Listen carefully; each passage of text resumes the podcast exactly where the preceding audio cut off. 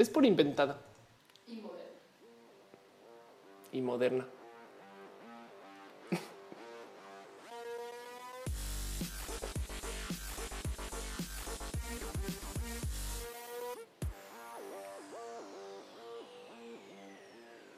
Hey, ahora sí. Ah, hey, manda, ¿qué tal? Sean ustedes bienvenidos a Wow. Hola. Sí, sean ustedes bienvenidos a Roja. El show que se hace desde mi casa, que es completamente inventado y moderno. El show que se hace porque yo la neta neta ya decidí que no voy a ir a hablar a la radio, aunque ese cuento lo llevo dando básicamente un año. El show que se hace desde mi casa porque hay que hablar entre nosotros y hay que dialogar y discutir y platicar. El show que produzco yo misma, yo solita y que, le, di dos intros porque quiero que quede bien. Quiero que quede bien y bien hecho. Entonces así las cosas. Em, miren, hagamos un negocio, hagamos un negocio. Quitemos, quítenme, ayúdenme a quitarme la presión de que este show es un show en vivo. O sea, sí es un show en vivo, pero están ustedes invitados a la grabación de Roja. Como ven, es una grabación donde si yo meto las patas, en últimas puedo cortar, editar eh, y luego volver a publicar las cosas. Entonces, sean ustedes bienvenidos a la grabación de Roja. Todos ustedes serán mis invitados tras bambalinas para esta grabación, para que yo no sienta esta presión inmensa de que tiene que salir perfecto, aunque la realidad es que sí tiene que salir perfecto. Pero bueno, para la gente que está teniendo problemas con el audio y cómo se escucha y demás, denle refresh o simplemente cámbiense a Twitch o cambien de Twitch a Mixer y estas cosas. Este show se está transmitiendo en tres plataformas a la vez o quizás más si consideran que el recalentado luego queda también en YouTube, pero se publica en iTunes como podcast y también se está publicando en SoundCloud, eh, también en audio para la gente que no tiene dispositivos Apple y los entiendo muy bien. Pero bueno, estamos en eh, youtube.com slash of course, en twitch.tv slash of course y en mixer.com slash of course. Eh, alguien me había dicho en algún momento que no se podían promocionar eh, los canales de Twitch si estás en YouTube y los canales de YouTube si están en, en fin, como que no he entendido bien exactamente por dónde va eso, pero creo que tiene que ver con el hecho de estas personas que literal suben material a un canal y no le penan a la existencia del otro. No, no, no. En mi caso en particular, pues me queda claro que claro que se puede retransmitir a varias plataformas. Por eso pues lo dejan. Yo hago uso de una cosa que se llama Restream, que es para eso. Pero bueno, este show existe justo para eh, platicar, vernos una vez a la semana, darnos un pequeño como desatraso de temas de mi interés y estas cosas. Y como son tres plataformas que son diferentes en su naturaleza, hay modos diferentes para trabajar esto que se llama la monetización de las plataformas. Hey, les aviso desde ya, no es, no es para nada obligatorio ni es necesario que ustedes estén dejando donativos, pero se aprecian mucho.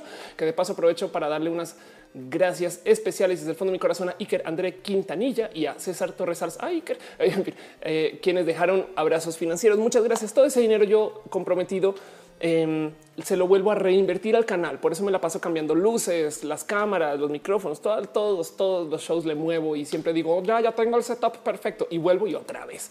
Para la gente que de repente entra y ve piñas por todos lados, pues las piñas son el mejor agradecimiento que se le puede dar a una persona por algo. Si ustedes en algún momento están con su familia y su tía les dice algo bonito, no, ay, qué linda que estás hoy, cómo, te va a ir de bien tu trabajo, no sé qué, ustedes vayan a la cocina, levanten una piña y se la dan a su tía.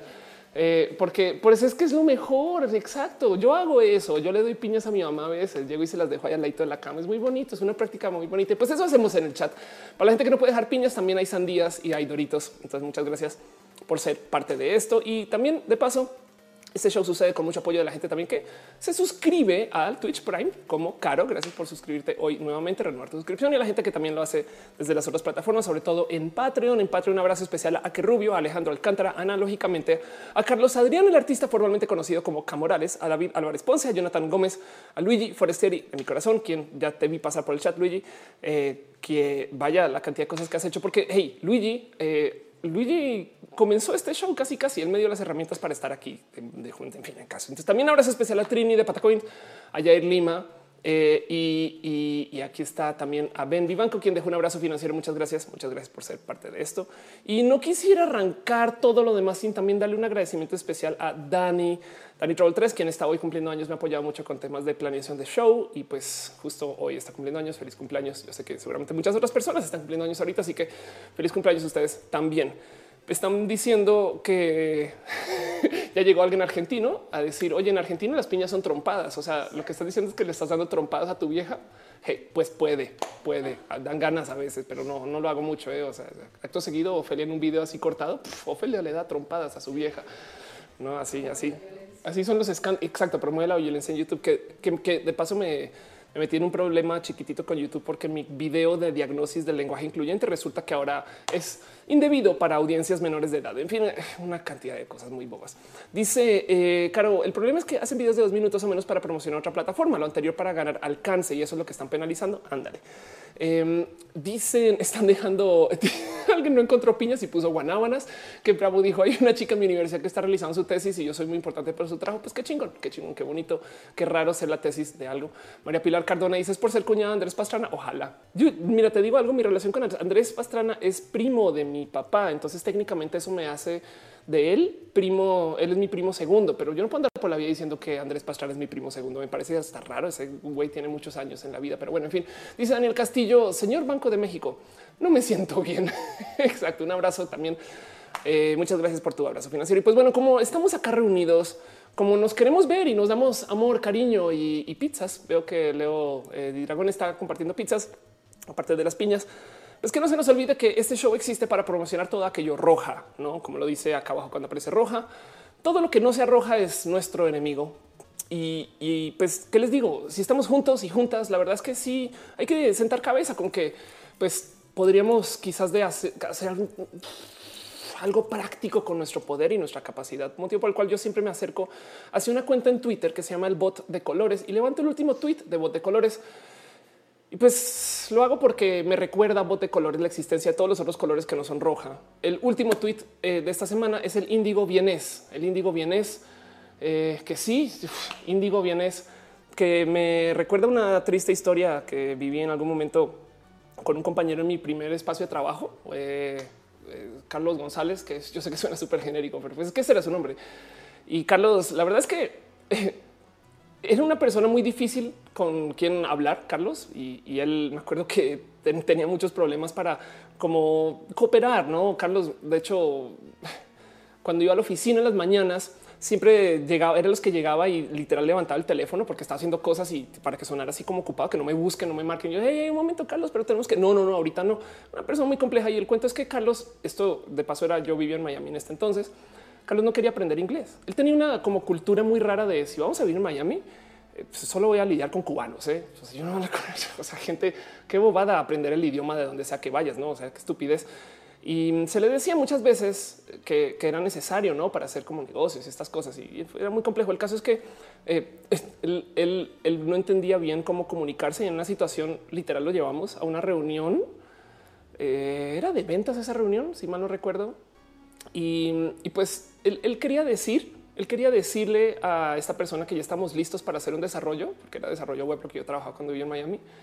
Y no se me olvida que el güey un día así random se voltea y le dice al cliente, no, es que ya, ya estamos listos para arrancar, ya estamos, ya tenemos el Indigo, ya, ya, ya estamos, ya tenemos, estamos como empresa en the go, no estamos Indigo, Indigo y pues no lo entendían. Entonces él se puso, no, pues ya, o sea, eso significa que es, es que vienes, no vienes y estamos Indigo, Indigo vienes y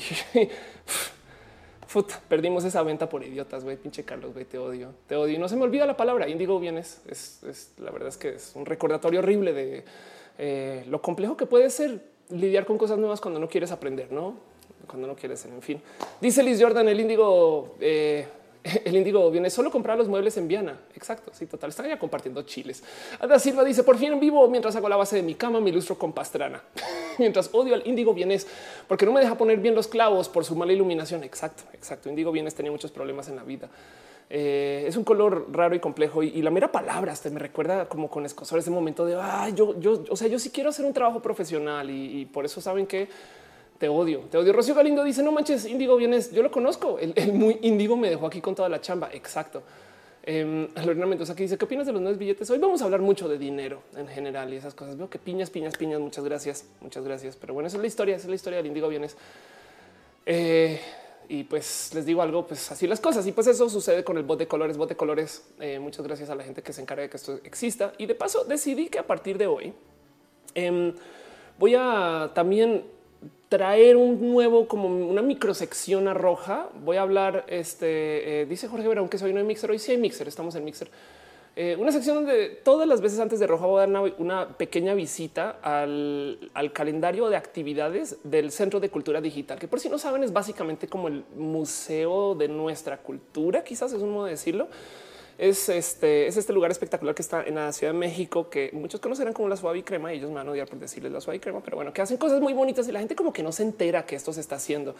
O sea, no más vean lo que está pasando. Eh, mañana hay, una, hay un evento que se llama Detectores de Espectros, donde literal van a estar eh, construyendo eh, detectores de campos electromagnéticos EMF y van a ponerse a medir espectros de todo lo que se escucha. ¿no? Y está muy bonito como lo presentan. Dicen, Em, vamos a, pintar el paisaje electromagnético que nos rodea y cómo influye en nuestras vidas. Bueno, eso es un evento. Luego hay un, también un laboratorio de visualización de datos sociales, que eso me parece espectacular. Es sentarse a ver datos sociales, a ver qué onda. Luego hay una jornada Femtech, cómo cuidarte en la red.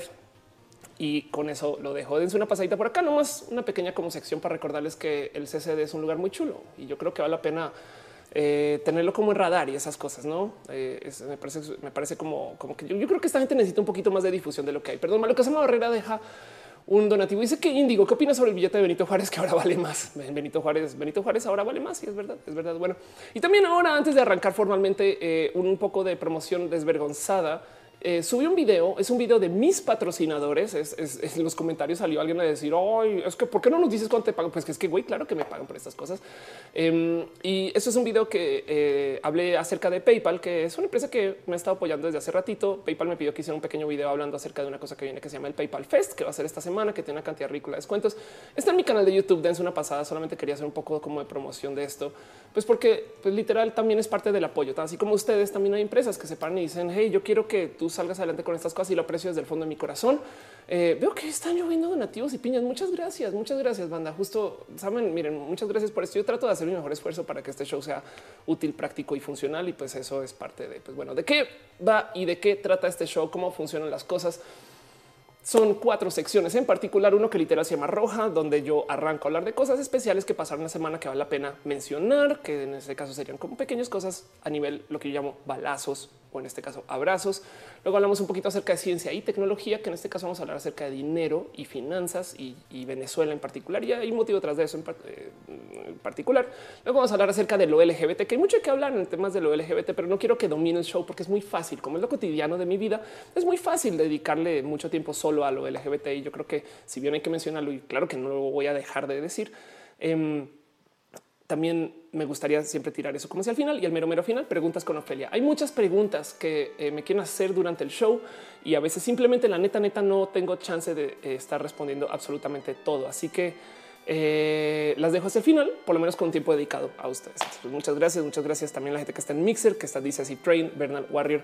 Eh, dice claro que el dinero es dinero, dinero, dinero aprende algo, dinero, dinero, dinero, dinero, dinero. Que de paso, eh, MC Dinero em, en ese video, el de dinero es dinero, estaba haciendo impro estaba rapeando impro y se trabó y se clavó con una palabra. Y por eso es que se quedó en dinero, dinero, dinero, ah, como que es que, le buscas, no es como dinero, finanzas, este algo que rime con dinero, que rima con dinero. No, la neta, eh, y se quedó ahí. Entonces fue muy divertido ver a, él trabado por eso. Pero solo famoso. En fin, así las cosas. Dice Alex que el índigo vienes nunca llegó. Exacto. Dice María José, ya llegué y ya me voy y ahorita vengo. Vas a la casa de las flores. Daniel Castillo dice el billete de Benito Juárez tiene mayor valor nominal, pero la moneda mexicana tiene menor poder adquisitivo. Sí, pero no tanto. Paco pregunta que cuando regresa Pixel Beats, pues, tengo que organizar eso en mi vida en general. Em, por ahora Pixel Beats está en el, tantito futuro lejano. Desafortunadamente porque son mis amigas, les tengo mucho cariño. En fin, bueno, vámonos con nuestra primera sección, vámonos con nuestra sección de balazos, abrazos y las cosas bonitas. Ahora sí, formalmente, ¿qué pasó en esta semana que yo creo que vale la pena mencionar? Este, muchas gracias, banda, por acompañarme en roja. Muchas gracias por acompañarme que este show suceda. Primera cosa que quiero mencionar que pasó importante esta semana que vale la pena tener en radar y que yo creo que no es necesariamente una noticia o no. Em, Pepe Flores, arroba Padawan, muy amigo con quien trabajé un rato, activista y gran persona, sobre todo en Puebla, en el tema de este, lo de la libertad de datos y demás, y profesor ahora, em, me compartió esta información acerca de, eh, una edición de Wikilove's Monuments, que es el concurso internacional de fotografía más grande del mundo.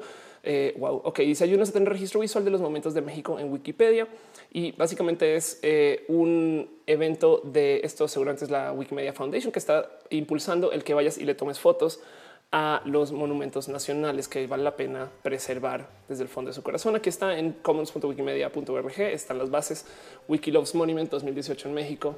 Eh, ¿Qué es que ha dicho en el mundo? Me, quedé con la duda de, bueno, en fin, pero bueno, eso tengo que radar un poquito y, lo traigo acá porque justo el tema de preservar em, es sumamente importante. Me explico, es, pasan cosas en nuestra cotidianidad que ustedes dicen, ah, yo me acuerdo cuando. El día estaba buscando cosas en mis tweets viejos y a eso del 2010, 2011 ya tengo tweets que los links están rotos, que las páginas ya no están.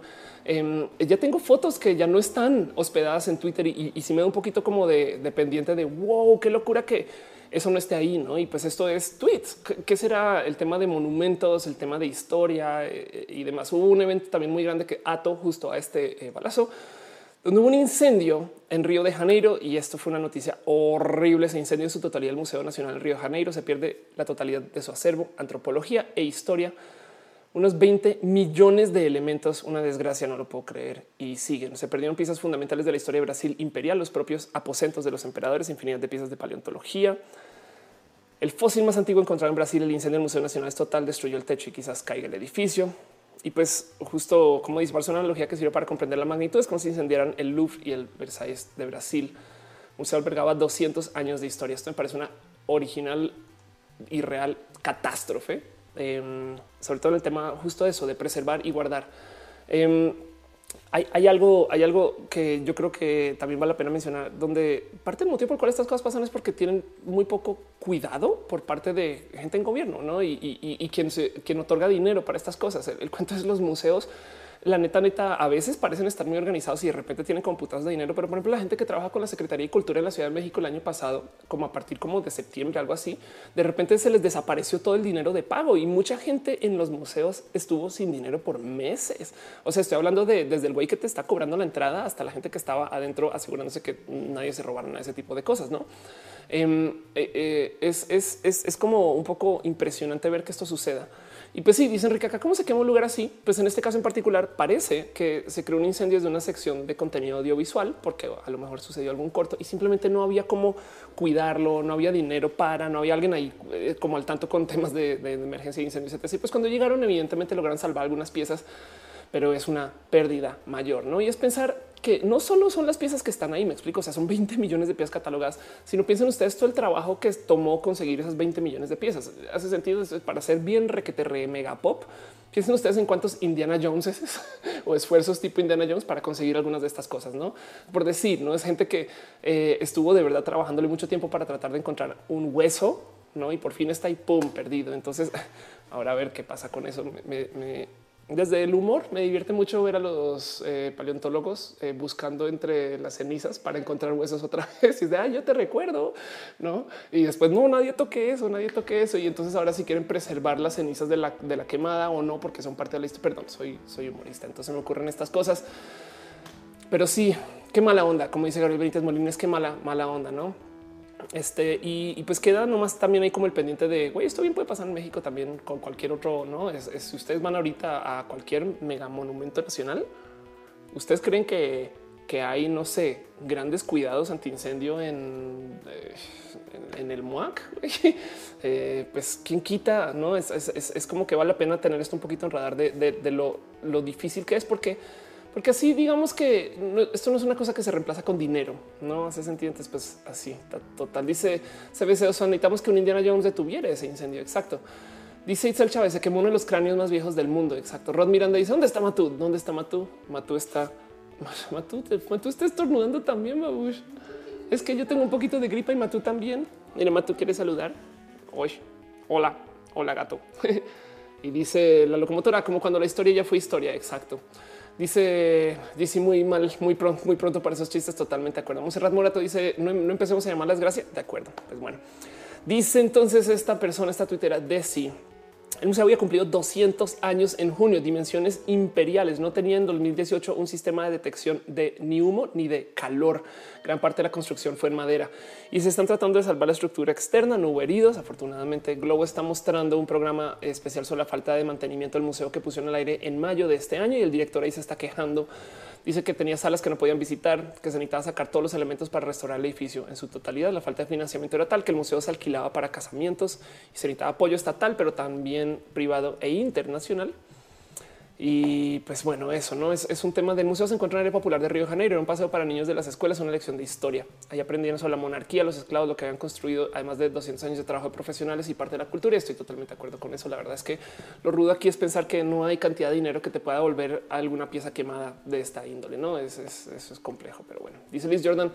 Indiana Jones jamás carga con extinguidor de acuerdo. Em, y pues bueno, en fin, pues bueno, eso pasó, eso pasó y, eh, una de las eh, eh, cosas que quería tener así con presentes, porque el tema es, miren, tenemos un real problema con el cómo se manejan dineros en general a nivel gobierno y hay muchas cosas que mucha gente ha estado como que he visto comentar en Twitter por X o Y motivo, como a nivel de eh, no puedo creer que estas cosas estén pasando en general, no? Se supone que vivimos en la era de la información y entonces ahora todos estamos más informados, pero por algún motivo tenemos una secta de gente que no cree en las vacunaciones. ¿no? Que yo no me vacuno, no, no, y tenemos gente tierraplanista. Dice, wow, pero no que se supone que el Internet nos iba a solucionar estos problemas y, ahora tenemos estas personas que se están organizando para crear asociaciones tierraplanistas y demás. Y, y yo creo que tiene que ver la neta, neta, con que a fin de cuentas hay una cantidad ridícula de problemas que puedes aterrizar si, si no más lo reduces a problemas de falta de educación o de no es, es, más. Miren, el mero tema de enseñar diversidad es porque no se enseñó en su momento y entonces tuvimos una educación ruda en la era pre-internet. Ahora estamos lidiando con eso porque tenemos el Internet y sabemos mejor, pero gracias al Internet, entonces mucha gente se está reuniendo y nuevamente nos volvemos a encontrar con problemas que se pueden reducir a literal complicaciones de educación. Por el otro lado, hay muchos esfuerzos de educación que no es necesariamente escolar, que tampoco se le está invirtiendo de lleno. En Estados Unidos hay una pequeña, como entre comillas, crisis eh, en temas de eh, enfermedades de transmisión sexual, ETS, donde pues primero salían a decir, pues sí, claro, eh, tenemos un récord de enfermedades de transmisión sexual, pero luego así miras y, es que resulta que hay muchos casos donde ya nos está educando, nos está toda una cantidad de programas que existían para que comunicar el cuáles son las enfermedades que ya no se están, eh, no están recibiendo fondo dinero. ¿no? Entonces es lo mismo. Es, es, un poco como el qué estamos haciendo con nuestro dinero nuevo, no como, como gente, como gobernantes, como en fin, es, es, algo que yo creo que si bien existe medidas de corrupción, que básicamente es dinero, eh, pues por así decir, mal apropiado, pues de cierto modo también tenemos un tema donde hay como educación mal apropiada, quizás, y no se invierte en eso. Bueno, Diana y te deja un abrazo financiero. Muchas gracias. Dice que quiere aplicar el nuevo modernismo. Oye, ándale, total, ándale, total. Dice la locomotora, ¿por qué le dicen plano a la pobre tierra Chan? tierra Chan no es plana. Ay, Lalo, qué cagado. Monserrat Morato dice: ¿Será que a los humanos nos gusta vivir en el oscurantismo? Es posible, no? La verdad es que siempre es más fácil eh, revertir estas como actividades más primales de como de cohesión de grupo y no de ir en contra de lo que se te, o sea, de dudar, de pensar. Y, ¿no? siempre es siempre es más complejo aplicar el, pensamiento independiente y crítico que no. Pero bueno, en fin. Otra cosa que pasó esta semana, esto fue literal es un tweet, pero fue un, un tweet viral. Em, yo creo que muchos lo vieron y si no se los comparto. Este es más de follow aquí al, al y dice mi hijo es una foto que pusieron en Twitter que dice mi hijo de cinco años lleva su mochila de Frozen a la escuela. Cuando íbamos caminando a la escuela venía una niña con su mamá y la niña le dice mira qué bonita su mochila y la señora responde pero es de niña. Y yo pensé, o sea, si a mi hijo le gusta la película de Frozen, lo hace ser una niña. En su salón le han dicho qué bonita mochila, porque son niños pequeños, aún tienen inocencia o conservan su pureza. Los niños hacen sin complejos, los niños nacen sin complejos, sin prejuicios. Ellos no nacen machistas o feministas. Los adultos los hacemos así. Los padres los hacemos así. Los contaminamos, los llenamos de prejuicios tontos.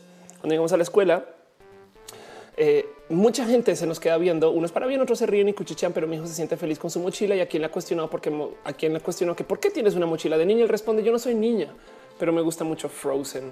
Eso no más una niña, mis hijos tienen grandes valores, estoy educando hombres no machos acomplejados. Que primero que todo eh, tiene un tinte súper pesado de ay, ajá, esto pasó. pero voy a darle el caso que sí, porque todo la lección es bonita y eh, el cuento es pues justo algo de lo que habíamos hablado antes de pues, por qué chingados un niño no puede andar con una mochilita de Frozen, no así sea, así sea por gusto a lo femenino o no es que tiene. Y mucha gente justo se para en, su defensa de cómo los niños tienen que tener cierta educación. Ahora, lo divertido del caso es que las mismas personas que son quienes más defienden que los hombres tienen que ser así. Luego son los que se paran y dicen, ay, me están adoctrinando a mis niños con su ideología de género. No, no a la ideología de género. Oye, Carlos, deja esa muñeca. No es de ah, entonces, ¿quién está enseñando una ideología? No. Em, y esta historia, pues ahí está presente. Me divierte mucho también el concepto de la discusión que se generó alrededor de la historia, porque muchas personas saltaron a decir, yo creo que muy correctamente son, ¿ustedes creen que es la mamá quien está escribiendo eso? Porque bien pudo haber sido el papá, no dice, no dice, y todo, sí, todo el mundo asumió mamá, hoy bien por esa mamá, y pues la verdad es que es muy probable, pero no sabemos, ¿no? Entonces eso también muy divertido. Dice el Castillo que una lonchera de Shira, dice Diana Ide, no es de niña, es de Frozen, exacto, y Gabriel Benítez dice, libre soy, es un niño que se quiere fugar, y ya. Le está diciendo a la mamá o a su papá, me quiero ir, me quiero ir. Yo no, porque me llevas a la escuela, libre soy, libre soy. Dice eh, Emanatori Benítez, a mi, sobrino, a mi les encantan las muñecas. Bueno, es lo que se compra, lo que le gusta. Anda. Danny Troll dice, igual el caso del chico le gusta Little Pony. Exacto, total, misma historia. Dice José Manuel Rangel García, el niño y el padre están mal, todos están mal. Todo el mundo sabe que Enredados es mejor que Frozen.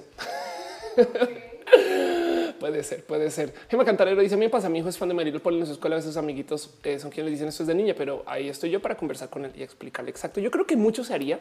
Miren, gran parte del problema de los baños sin género, todo esto no El, el, tema de que los niños piensen tan diferente de las niñas es porque se les crea una barrera impenetrable en toda la mitad y, y todo lo que sucede desde ahí en adelante es especulación. No, los niños realmente no, no saben, no saben muchas cosas acerca de las niñas y viceversa. Entonces se nos enseña que somos dos bestias aparte y realmente somos lo mismo. Y entonces eh, como que existe una como complicación que luego a veces se resoluciona por ahí a los 20 o 30 años y entonces desde ya llega hasta con filias asociadas, ¿no?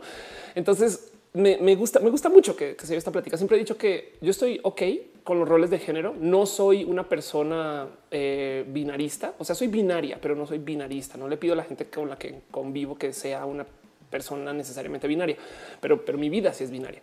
Y entonces en eso eh, sí, sí, sí me gusta mucho como vivir el rol de género. Me explico, es como claro que me gusta el rol femenino, pero eso es porque le tengo un gusto al rol en general. Lo que sí es, creo que hace falta un poquito de ejercicios de empatía de atravesar el rol, ¿no? O sea, si a un niño le gusta pintarse las uñas, pues qué chingón, qué chingón y así las cosas. Ariel Rosas dice, permitiendo eso, luego será furro. Chingón que se haga furro, me parece espectacular. Dice Brian Cooper, la princesa y el sapo es mejor que Frozen, ándale. Hoy, hoy estoy un poquito con gripa y siento como lentamente no, no puedo hablar rápido. Voy a tratar de mantenerme bajo control antes de que se acabe el show. Pero bueno, em, otro pequeño balazo, cosas que pasaron esta semana que yo creo que vale la pena mencionar. Em, Raúl Fuentes publica esta noticia que se compartió en Jalisco. Esto no sé si fue portada de periódico, asumir que sí, parece que sí, donde dicen el machismo se afianza en Jalisco, arrojó un estudio. 300 entrevistas cara a cara con varones en el área metropolitana presentan investigación cómo son y ejercen violencia los hombres en Jalisco. Y los resultados son rudos, güey. O sea, dice 50% de los hombres piensa que le da permiso a la mujer para que ella trabaje. 49% considera que hacer comentarios en la calle a mujeres sobre su apariencia es un halago. 60% señala que la mujer puede controlar la violencia que reciben de parte de algún hombre. Y luego hay un muy espectacular 76% opina que la mujer no debe permitir violencia del marido para mantener unida a la familia. Entonces ahí tienen ¿no? 53% relación el papel de la mujer con labores domésticas y en los en el mismo hilo en algún momento por aquí abajo aquí está eh, Luis Guzmán eh, comparte el estudio completo del Instituto Jalisciense de las Mujeres eh, con la metodología por si les interesa ver qué, hombres, dónde, cuándo y qué tipo de preguntas se les hicieron, por si creen ustedes que igual pesaron alguna pregunta para que se responda así, no? Em, me, resalta nomás el, el, cómo estos estudios no son más comunes. La verdad es que en últimas, si tú agarras a alguien en la calle, le haces este tipo de preguntas y te vas a encontrar con cosas horribles. 300 eh, personas, me supongo que es estadísticamente más o menos significante, pero pues en últimas siguen siendo 300 personas. ¿no? Ahora son entrevistas completas cara a cara, 150 niveles socioeconómicos altos y medios, 150 eh, viviendas en viviendas de niveles bajos. Y, en últimas, eh, me interesaría ver también qué se dice en el otro sentido, no encuestas con mujeres acerca de la percepción de la mujer o del hombre. Y eso seguramente en algún momento se ha hecho o no, solo por ver, no solo por medir. No es que quiera decir hoy, pues para que se compruebe lo contrario, ¿eh? no, sino al revés porque se vea. Manamis dice mis primos niños crecieron con mi hermana y conmigo, eh, que somos los más grandes y como jugamos con muñecas, yo le pedía muñecas a su mamás. Ándale. Dice Dan 0162 rol porque porque gordo per se en roles de canela. No dice Liz Jordan. Los únicos roles que me gustan son los roles los chocorroles. Benito Juárez de Lux dice de dónde viene el razonamiento. Si yo le puedo pegar a mi huerca, pues es su obligación de tenerme, no? Sí, total, total. Entonces, pues estas cosas están, están muy presentes y la verdad, por lo menos me gusta poder tener un estudio al cual me pueda referir a la hora de platicar con alguien y me diga, porque si existen personas que insisten que el cuento del patriarcado en su discurso es falso e inventado, no es de ay, eso ya no es así, no es de no mames, güey. Acá hay una encuesta de hace un mes que dice que sí es así. Entonces, por lo menos es un, pues bueno, alguien salió y lo midió, no? A ver, a ver si esto igual se puede comparar después, se puede volver a hacer o demás, pero pues como sea, se puso a nivel periódico, lo cual está bien, en mi opinión, se le dio luz a este tema. De nuevo, aquí está el estudio eh, donde se armó con un perfil de quiénes son, qué, escolaridad tenían eh, y se ve que hay de todo, no? O sea, hay, gente con más 22% de los encuestados más de licenciatura, tanto como 20% eh, tienen sol primaria, no? Entonces, así las cosas, percepción del hombre, percepción de la mujer. Y pues aquí está en este tweet de eh, Oye Fuentes, quien es de paso un Twitter espectacular por si no le han dado follow ya, pero así las cosas. Díganme ustedes qué piensan acerca de este, este tipo de, no, de, temas. No es, es, es, la verdad es que no me sorprende lo más mínimo, pero la pregunta es qué sienten ustedes con eso. No dice eh, Blue que es muchas bendiciones para Venezuela. Ahorita hablamos de Venezuela un ratito, lo que pueda, lo que pueda. Ya comienzo a sentir esa gripa venir, pero bueno, Próximo balazo, eh, no más un pequeño hilo en Twitter que les quiero compartir. Una cosa que no saben cómo me reía como solita, porque como comunicadora, todo el día me la paso fijándome en cómo presenta la gente las noticias en sus canales, en sus espacios. No hay una cantidad de modelos y formatos y, temas que me gustan, que digo, güey, qué chingón cómo lo manejan, no como por ejemplo, cómo Guavir entrevista a los youtubers que eh, los hace ver de gris mirando en diagonal y dice las cosas como es del corazón, ese tipo de cosas, o cómo eh, tiene un formato estándar para presentar noticias y, cómo en, en Televisa son muy formales con unas cosas y otras no, ese tipo, no como que me divierto mucho con eso. Em, y sobre todo cuando salgo de la Ciudad de México, siempre me topo con estos como raras percepciones de qué es la Ciudad de México y qué es eh, el tema de la comunicación, no? Porque en la Ciudad de México nos encanta por lo general, porque hay tantos medios como desarmar un poquito lo que es el estándar, ¿no? Entonces te encuentras con muchos como esto es un show de revista sin la revista, oh, no? Pues bueno, también tenemos que ser sin queso, ¿no? Pero también eh, les encanta como jugar con eso, mientras que sales, sales de la Ciudad de México y, vas a algún foro o a la radio o algo así y quieren ser extra formales, ¿no? Y eso siempre me llama la atención, me parece muy divertido. Y pues bueno, alguien compartió un hilo que yo creo que saca luz un poquito de esto. Eh, donde dice es un, es un hilo donde dicen con noticias de provincia que son graciosas. Si se enteran de una, déjenla en el hilo, pásenme la info. Llevan andando desde hace rato, desde el 30 de julio. Pero pues eh, acá les dejo, nomás quería repasarles algunos. Dice llega Optimus Prime a la Liber. Optimus Prime llega a la Liber, la, opción de De hecho, hay un chingo que son en Chihuahua y yo me quedo con la duda de cómo no hay más chistes trans con el tema de Optimus Prime en Chihuahua. Ex candidata de Puebla que antes hacía campaña en Tinder podría aparecer en Playboy. Eso es una nota. Luego otra nota. Sacerdote podría renunciar para casarse con su novio. Sigo. Critican a Maluma por fotografía con siete mujeres.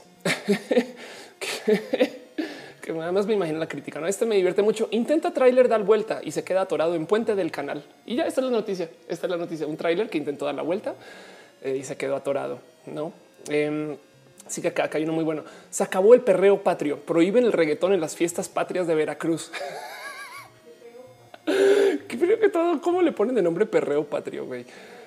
Ajá, total, total. Mira, acá hay una buenísima. En la opción de Chihuahua dicen, pasea mujer a cuatro perros a la vez por el centro de la ciudad. Es una noticia y parece que está como una suerte de portada en la opción de Chihuahua, güey. Ya ves, ajá, es de no mames, no eran cuatro, no eran cinco, no eran tres, eran cuatro perros, cuatro perros a la vez y, y los está paseando una mujer, una mujer este a la vez. Este también me divierte mucho porque le dieron mucho seguimiento. De hecho, me acuerdo cuando, cuando apareció en general, no dice aparece misteriosa nube lineal en el cielo, la opción de Chihuahua. Y me queda la duda de a ver, esto, esto es que güey, podría ser un periódico en burla y resulta que no, no, pero bueno, eso está pasando y así las cosas. Dice dale caro felicidades a Veracruz. Exacto. Dice Minor Quintero, voy llegando apenas vi el directo, me vine a conectar. Pues ándale, estamos comenzando hasta ahora. Todavía estamos en la sección de balazos y así las cosas. Pero bueno, eh, así nomás, sección de balazos, cosas rápidas y, cortitas que les quiero compartir que pasaron la semana. Eh, y, ese hilo le podemos seguir rascando un buen. Tiene es, como que no deja de dar. No, no, no. Dice que el ángulo. Qué bonita forma de pensar tienes, joven, joven. Qué joven. Em, nadie está joven aquí. Eh, dice disfrazar a la vaquita de la arambura en la paz ha hecho venir gente de otros sitios a conocerla. aquí está esto como me divierte. Detiene el transformer de la Liber. Trató de refugiarse en zapatería. Y yo así de, güey, así es cuando yo voy a comprar zapatos. Los imagino reportando, detienen a Transformer comprando zapatos. Pero bueno, en fin, en fin, ese hilo no saben cómo me divertido. Eh, una pasadita por ahí, si acaso si quieren entretenerse un ratito más. Pero bueno, próximo balazo, cosas que pasaron esta semana que vale la pena platicar o que yo quisiera que ustedes sepan. Em, hay un tema en particular que va a ser muy sensible hoy, hoy, sobre todo con este show, porque hoy voy a levantar tantitos temas de política y hablar de política a mí siempre me pesa porque la verdad es que le tengo un poco de hasta tedio de mi parte porque es un tema con el cual no me quiero asociar mucho. A fin de cuentas, mi familia está relacionada con política en Colombia y yo no quiero como ser representante de ni una ideología ni otra, ni con la excepción de todo lo que tenga que ver con la causa la diversidad, no? Porque em, siento que eso trasciende, o sea, a, una posición enteramente política, pero, pero el caso es, em, yo trato de ser lo más apartidista que pueda, aunque la verdad es que solo habla muchos espacios y justo hay muchas cosas que pasan que vemos en las noticias o en Twitter o que se están platicando y comentando por parte de cómo nos la presentan gracias a que los medios tienden a ser partidistas, ¿no? Entonces más adelante va a salir a luz un par de cosas que igual yo sé que alguien va a salir y me va a regañar gracias a este episodio. Hoy es que Ofelia eres la más neoliberal y cosas. No, yo, yo sé qué va a pasar. Em, yo sé, yo sé que esto va a ser tema, pero em, siempre me salta como debido a este como impulso político que hay acerca de cómo nos debemos de comunicar y qué debemos de comunicar.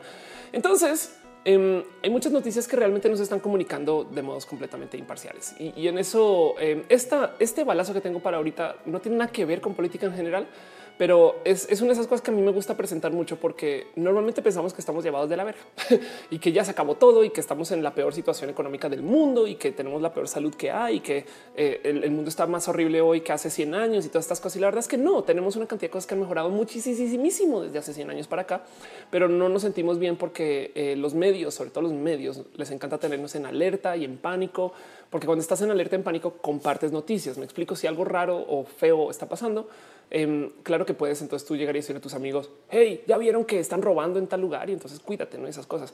Eh, y eso hace que tú compartas una noticia. Digo, no obstante, sí hay que compartir noticias y sí hay que no eh, ayudar a comunicar cuando son cosas que valen la pena, pero los medios también les encanta como sensacionalizar todo. Entonces hay muchas noticias que no se comunican bien y eso fue un chingo de prefacio para lo que voy a decir porque es una bobada, pero lo digo porque me encanta levantar notas que nos hagan recordar que las cosas no están tan, tan, tan mal, que sí hemos hecho mejoras y progresos en algunos espacios. Y esta nota en particular a nivel balazo la publica el World Economic Forum, donde topa que la Tierra tiene más árboles plantados ahorita. Bueno, esto es canopy, no es, es cobertura de árboles a la Tierra que hace 35 años. Y esto puede ser en respuesta a 35 años de hablar de cómo estamos acabando con el Amazonas y de cómo estamos destrozando eh, eh, como que nuestro, nuestro pulmón, no por así decir. Evidentemente lidiamos con mucha más eh, polución y muchos más problemas de aire ahorita que antes. Y eso porque hay muchas ciudades que se han limpiado. Pero no les quería compartir a nivel de cosas importantes que pasaron esta semana de cómo el World Economic Forum se topa, se topa con que realmente estamos viviendo en una tierra que tiene más árboles, más árboles que antes. Pero bueno, sí, justo como dicen, there's a huge catch. Em, y el cuento es que estos árboles que hay ahorita son, no son árboles de ecosistemas, sino literal son árboles este, de casi casi que replantación. No es, no, no tenemos em, este, no, tenemos este sistema completo que teníamos de árboles hace 35 años o 40 o 50 o 100. Pero últimas hay más árboles cubriendo la tierra ahorita que hace 35 años, así las cosas. Pero bueno, en fin, Dice Sergio Franco, Matú anda haciendo las suyas en su cocina. Está comiendo. Dice Adela Rema, tú reclama la empieza a jugar. Exacto, así total. Dice Jordan, Matú está jugando con una lenguas. ¿Con qué está jugando Matú? Ah, no, tenía un popote, tenía un popote. Así es como se mueren las tortugas, mi amor. Es un gato, es un gato y ay, qué peligro. ¿Por qué tenemos popotes en esta casa? Ya ves. Y yo hablando de árboles, pero bueno, en fin. Dice Daniel Castillo, gracias Generación X por esos árboles. Bueno, nosotros también hemos contribuido un poquito a esto y la verdad es que yo eh, les digo algo. Yo he plantado muchos árboles en mi colegio y demás creciendo. Me acuerdo que hacíamos esta como estos momentos de irnos a plantar. Hace nada pasó y lo reporté acá el cuento de eh, los Eco Point, los, fans de Overwatch que se fueron a plantar árboles y también hay esfuerzos en general. Em, este tema nos va a perseguir por mucho tiempo y, la verdad es que sería bonito ver cómo se desarrolla. Pero bueno, en fin, en fin, dice Miguel Cano Millennials descubren los hoyos de los baby boomers. Exacto. Eso también es verdad. Pero así las cosas. Y de resto, nomás antes de irnos a las noticias formales o a lo que les quiero platicar en el show, quiero hacer un pequeño como shout out, básicamente una pequeña mención especial a eh, una persona que le he venido siguiendo su carrera desde hace mucho tiempo. Cuando trabajé con youtubers, no trabajé con ella específicamente, pero trabajé con personas como en su periferia. Em, y es nadie más y nadie menos que Caja Fresca, Caja Fresca. Pris está eh, publicando ahora un video oficial de Estrella Fugaz. Estrella Fugaz es su rola, donde eh, yo creo que hizo un esfuerzo espectacularmente bonito em, para, para no, no, no, sé si clasificar esto como un debut eh, artístico, porque creo que ya había publicado rolas antes, pero no sé si había publicado rolas con video. Este y la verdad, verdad está bien hecha. Hay, algo que decir acerca de cómo, pues, primero que todo, la entrega artística está de no mames de bonita, pero encima de eso también está muy bien cantado. Em, Pris lleva mucho tiempo trabajando en el tema de su música y como que yo le seguí un poquito la carrera, pues porque también quiero, pero sí, le sigo mucho su carrera porque hace cosas bonitas y ella también se ha acercado con gente con quien me ha acercado yo en algún momento. Eh, hablaron también eh, Priscila y Polo Rojas. Polo Rojas es una persona espectacular que quien fue la voz de México y también estuvo cantando para Moana y también estuvo haciendo cosas en Coco y ahora está haciendo cosas en Los Ángeles y demás. Y, y de hecho fue invitado en Roja hace muchos ayeres. Em, esto, esta foto ya tiene un rato, pero pues 6 de junio del 2017, pero pues me parece espectacular ver cómo alguien, miren, alguien que hace unos años como que casi casi que dijo yo quiero comenzar a hacer esto, ¿no? Y ahora véanla haciendo una rola, ¿no? Entonces eh, me parece espectacular ver es un pequeño, no, más quería hacer una pequeña mención de wow, qué cool. Me parece espectacular esto que está haciendo este Fresca. Es una pasada por si no han visto su video, escúchenla. Canta, canta, de verdad canta. Yo sé que hay muchos youtubers que están ahorita publicando cosas y eso me parece muy chingón. Em, ella lo está haciendo porque sí quiere estar en música. Me explico, no es un roast, no es eh, este un voy a hacer una rola y adiós. Es, es un es, casi casi que un, un pequeño como statement de ahora me aviento a ser artista, este tipo de artista. Y pues ojalá le vaya muy bien. Me parecería espectacular tener una historia en México de un artista que comenzó, bueno, otra, porque ya impar, de un artista que empezó en YouTube y acabó haciendo eh, estas cosas en los medios generales. Pero bueno, dice Kevin eh, saludos. Te extrañamos en León. Yo también extraño León. Me parece espectacular lo que está haciendo. ¿Por qué no vienes a la Ciudad de México? Pero bueno, Kevin, el director del documental LGBT. Vamos a mostrar este documental, document, documental LGBT eh, del que les había hablado en unos shows anteriores. Anteriores a que está este documental LGBT. Qué bonito que estés por acá. Vean, aquí está documental LGBT. Que de paso estuviste publicando cosas. Creo que lo mencioné en el show pasado, pero pues vean, aquí está. Aquí estoy yo abrazando a Kevin, eh, al chaparrito Kevin. Pero bueno, así las cosas. En fin, dice Marc Cornelas que qué estudié. Soy física, tengo una maestría en econometría. Y hoy vamos a hablar de economía muy por encimita, porque el tema no quiero que sea clavado para nada. Solamente quiero repasar con ustedes algo que cuando lo hablo con algunos mexicanos no lo tienen tan presente. Em, y, miren, a mí me apasiona mucho y me divierte mucho. La verdad es que hace mucho no me empapaba tanto economía como ahorita para preparar este show y tu momento de ay, verdad que tú hacías esto, no? Eh, entonces, eh, pues bueno, pues vámonos primero con eso y así las cosas. Alejandro Huerta dice hace cuánto empezó el show, lleva al aire 50 minutos y creo que vamos muy bien con el tiempo. Dice Cangreburguito, le hace falta una cumbia, le hace falta una cumbia y pregunta que si voy a ir a Campus Party, voy a ir a Talent Land. De Campus Party no tengo invitación todavía, excepto me dejaron ir al evento, pero no a presentar. Entonces no he organizado nada con ellos, pero para Talent seguramente sí va a estar. Risa dice quizás no voy al tema, pero tengo la curiosidad de cómo usa el trabajo accesorios o prendas del género puestos sin alguna represalia o insultos. Uf, pues te digo algo, eh, esto va a sonar horrible, pero en el trabajo correcto em, va a ser más cool que lleves accesorios o prendas del trabajo del género, entre comillas, incorrecto. Y, en fin, no es más un tema de a lo mejor es un pedo con la gente con quien trabajas, pero, pero después hablamos con eso las preguntas y lo hablamos a fondo. Pero bueno, Andrea Pérez dice que le gusta mi sombrero. Muchas gracias a Mao Mosma, Mosma Moda, quien me regaló este sombrero como parte de su patrocinio y las cosas. Pero bueno, en fin, en fin, en fin, ¿qué piensan ustedes de todo esto que les acabo de presentar? ¿Cómo se sienten ustedes? ¿Cómo va su día y su noche, su lunes hoy en la noche? Abraham Flores dice que si me compro una GPU 1080 o me espero a que salga la 2080, yo digo que te compres la 1080 cuando salga la 2080 porque va a estar muy barata.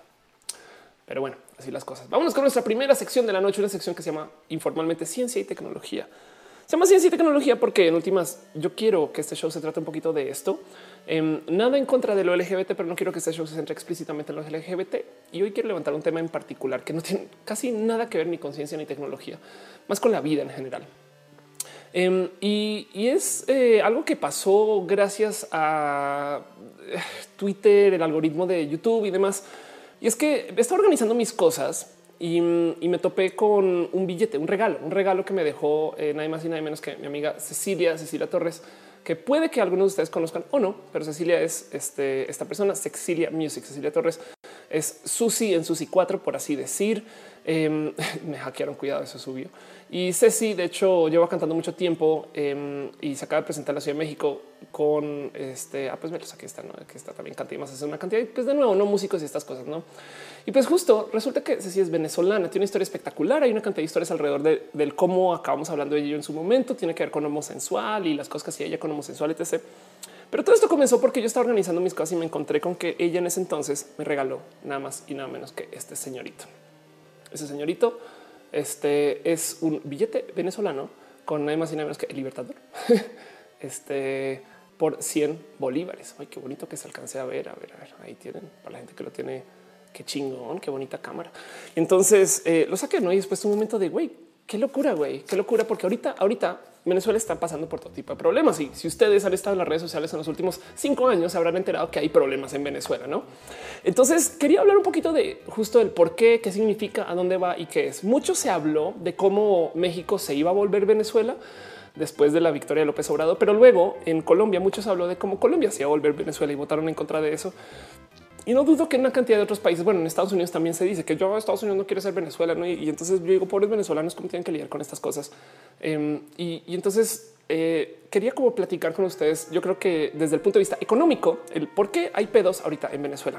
Porque fíjense, este billete me lo regaló Cecilia en el 2014. Es un poquito lo que quería platicar, em, porque en el 2014 este billete eh, tenía un costo de cambio más o menos equivalente a como más o menos unos como 50 o 48 pesos mexicanos, no 50 pesos mexicanos eh, de 2014, que bien podríamos argumentar que con inflación de 2, 3% y uno o dos años no fue ese número, igual más o menos compraban más o menos lo mismo. No, pues bueno, este billete hoy en día, hoy en día vale. Eso está, muy pinche loco. Este billete hoy en día vale no un peso, o sea, pasó de, 50 pesos mexicanos. Em, ahora vale un casi casi, casi un centavo de peso mexicano. Ok, esto del 2014 para acá. O sea, básicamente perdió su valor del total, no? Em, y entonces eh, dice Enrique acá ya tienen a Petro. Exacto. Dice Daniel Rodríguez. La música de fondo la quita la seriedad del tema. No es que nada, esto es serio. Todo esto es en mi casa. No te preocupes. lo serio, lo serio, vayan a la tele. Em, dice Cangreburguito, ese sombrero parece que atrapa todos los pelos del gato. Sí, total. Em, y Emanito Torres dice en Milón me llamaron pobre solano y soy mexicano. O sea, cómo es la gente? No manches, güey, qué cagado. Pues entonces sí, justo todo esto comenzó por eso. Em, y, entonces como que comencé a platicar un poquito con la gente acerca de lo que está pasando en Venezuela, ¿no? Y, y hay muchas personas que saben que Venezuela está en problema, pero no sabe exactamente por qué. Entonces, eh, y, eso es algo que, yo creo que vale la pena como nomás platicar. Primero que todo, todo lo que les voy a decir ahorita también lo puede resumir nada más y nada menos que mi youtuber favorita la existencia.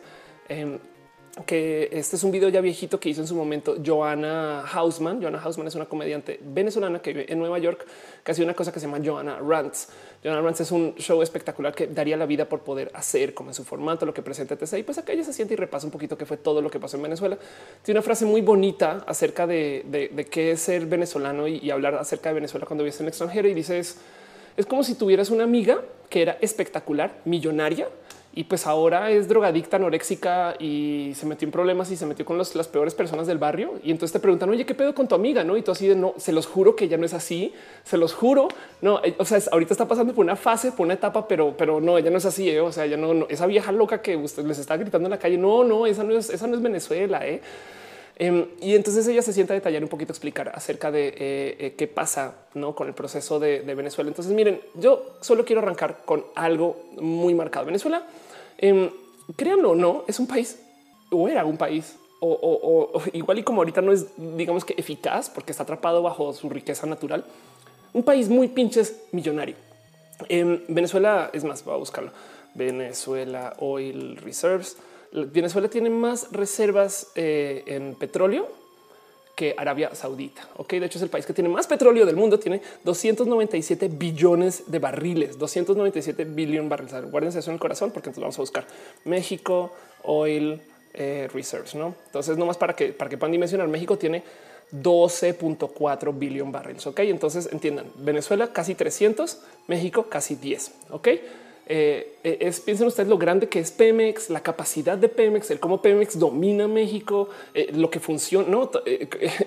lo, rico que es Pemex, por así decir, con todo que hay una cantidad de problemas de producción y demás, y comparen eso contra 300 mil millones de barriles en, potencial producción. No hay muchas cosas que se pueden decir acerca del petróleo venezolano y eh, justo lo está diciendo eh, Maynesa McCormick.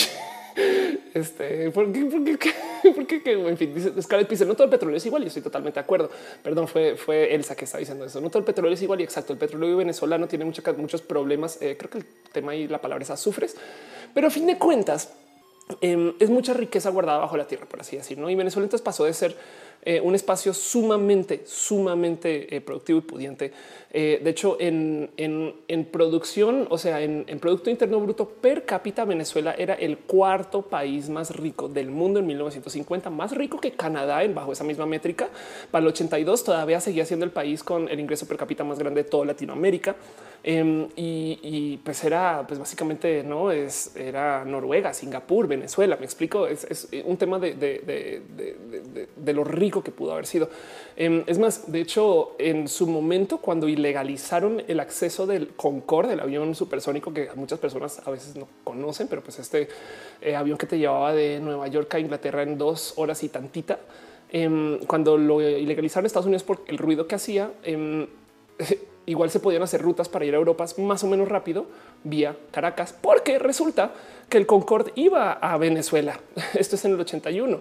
Em, el Concorde aterrizaba en Venezuela en ese entonces para que tengan una medida pues, de, de, cómo era la percepción de Venezuela eh, para, para, cómo era. Yo, yo además quisiera añadir de cómo em, muchas cosas de lo que está pasando por Venezuela ahorita, si me, y hablando con personas mayores, ¿eh? Pero me llegan un poquito al corazón desde el cómo yo recuerdo escuchar de amigos que se iban a Venezuela cuando yo era chamaco, chamaca, no? O sea, yo como que me decían, güey, yo voy a ir allá porque ya es la tierra de la prosperidad y es donde están pasando las cosas y no sé qué lo habla. Y de cómo en ese entonces en Venezuela se hablaba acerca de los colombianos inmigrantes pobres, la neta. Y ahora es al revés. Y entonces yo sé que hay una crisis y casi casi que hay fronteras cerradas, eh, sobre todo en Brasil, pero del otro lado te topas con un poco de hey, ahora resulta que los venezolanos son los que no, como que solo recuerdo un poquito, eh, querido colombiano, de cómo eran las cosas antes, si es que no lo sabías. No, pero bueno, el caso es que Venezuela era un país muy, muy, muy millonario y como decía ayer en Twitter, simplemente está muy mal, muy mal administrado. Entonces, unas cosas que levanta eh, yo a Hausman em, y, y tiene todas las razones. Básicamente, lo que pasa con Venezuela es eh, malgastó una cantidad ridícula de dinero, dinero que en su momento se pudo haber malgastado, pero que luego evidentemente eh, eh, se, acabó endeudando como país para crecer una cantidad de proyectos y programas que pudieron haber sido buenos o no según según cómo, cómo está Venezuela ahorita, pues la verdad es que no, pero según cómo se toman en su momento, sí. Es un país muy rico que tenía toda su riqueza atrapada en una cantidad muy pequeña de personas y entonces querían casi casi que redistribuir y reorganizar y eso yo creo que en últimas em, fue hasta como con corazón. Ahorita que todo está bajo el comando de Maduro, pues han hecho una cantidad de temas, han hecho una cantidad de cambios para poder nomás mantener ese poder y casi que destrozar lo que hay en la credibilidad de Venezuela, medio por accidente y medio no. Em, eh, el, cuento es que todo esto hubiera funcionado sin pedos si el dólar hubiera mantenido su precio. Es que les voy a contar una pequeña historia acerca del dólar y el petróleo en general, que lo había hablado hace unos como cuatro años o cinco años y ahorita medio yo creo que vale la pena volver a levantar el tema. Mucha gente insiste, insiste que eh, el peso mexicano contra el dólar cayó por el mal manejo de la economía en México. Y eso puede ser un tema y, no voy a negar que, hay muchas cosas que se pueden mejorar en Colombia, perdón, en Colombia, en México, en Colombia también, pero tengo Colombia en mente justo porque el tema es que el dólar le dio una vuelta total en la percepción de cómo podemos confiar en Estados Unidos desde el cómo Estados Unidos enfrentó el potencial fin del petróleo. Pero un pequeño paréntesis, Eduardo Allende dice eh, que quiere dejar un pequeño aporte. Muchas gracias, Eduardo. Piñas, piñas, piñas para ti. Piñas para ti. Pero bueno, entonces, a ver, a ver, esperen, les cuento un poquito esta historia. El cuento es que se supone que el dólar, eh, o bueno, es la moneda de cambio para comprar y vender petróleo. No es, tengan en cuenta que todo el petróleo está atado al dólar. Entonces, parte del por qué el dólar sigue siendo una moneda tan importante, aparte porque se usa en muchos países por fuera de Estados Unidos, es porque también se usa para hacer compra-venta o cotizar o mantener como la estabilidad del petróleo. Y eso es sumamente importante porque le da al dólar usos más allá de solo ser la moneda de Estados Unidos. No, Estados Unidos tiene esta, esta como capacidad de acelerar o desacelerar un poquito la economía mundial según cómo controla eh, la disponibilidad de esos dólares, porque entonces si no hay dólares suficientes, la gente no puede comprar y vender petróleo. Hace sentido. Em, pero, pero entonces, ¿qué pasa si tenemos que acelerar o desacelerar la economía de Estados Unidos cuando el resto del mundo está en otra cosa? Entonces, como que tiene un, un ate muy raro con el cómo está eh, eh, funcionando el dólar versus el petróleo. Y ese cuento es el cuento del petrodólar y es sumamente viejo. Pero bueno, el caso es que nos habían hablado desde hace mucho tiempo de cómo el petróleo se iba a acabar. El fin del petróleo una cosa que se le presentó como peak oil, peak oil, a ver en español cómo se traduce esto. Eh, perdón, voy a buscarlo en Wikipedia rápido. Peak, peak oil en español se le conoce como el pico petrolero. ok, el pico petrolero. Eh, entonces era este, esta famosa discusión de en qué año vamos a llegar al pico de todo el petróleo que se pueda explotar, no como que se pensaba que, pues sí, en los 50, en los 60, en los 90 podíamos seguir explotando, pero vamos a seguir descubriendo cosas y va a llegar un momento donde nos vamos a topar con un pico. Y de ahí en adelante, de ese pico en adelante, entonces el petróleo ya pues se iba a ir acabando, lo cual quiere decir que ya vamos a tener que ir pensando en qué lo reemplaza, por qué, cuándo, qué hacemos con todo lo que ya se usó y que a lo mejor se puede reusar y demás. Y justo existía este como cuento de cómo se supone que a medida que va subiendo el precio del petróleo, entonces pues comienzan a aparecer otras tecnologías que tú dices, pues bueno, si el petróleo es tan pinches caro, a lo mejor vale la pena entonces hacer uso de energías renovables como viento, solar y demás, ¿no? Pero a medida que nos íbamos acercando un poquito a, ese, a ese punto, a ese momento de se está acabando el petróleo, pues resulta que justo uno, Venezuela colapsa por un lado y el otro lado Arabia Saudita sale a decir, ah, ¿qué creen? Tenemos una cantidad de petróleo que boom y inunda el mercado. Estas son historias como el 2006 o 2007, póngale, ¿no?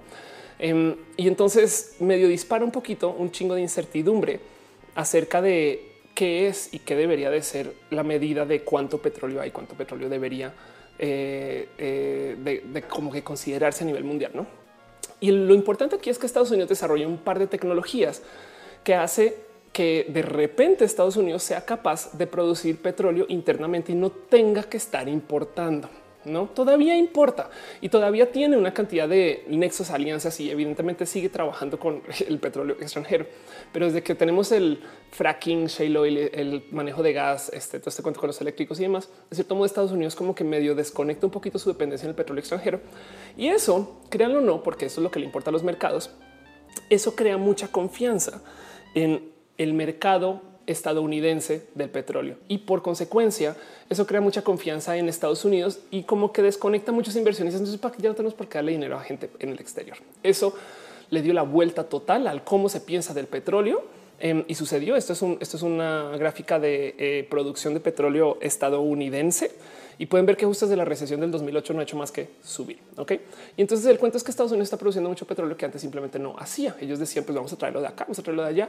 Y como que ya se sabía que esa historia era y vamos a traerlo allá hasta que se fuera a acabar no llega un momento donde ya no hay más petróleo. Pues como Estados Unidos está produciendo mucho, entonces muchos dólares y, otras monedas, mucho como capital de inversión se fue a Estados Unidos, lo cual apreció un chingo el dólar y depreció un chingo de otras monedas que dependían de esta como alianza petrolera.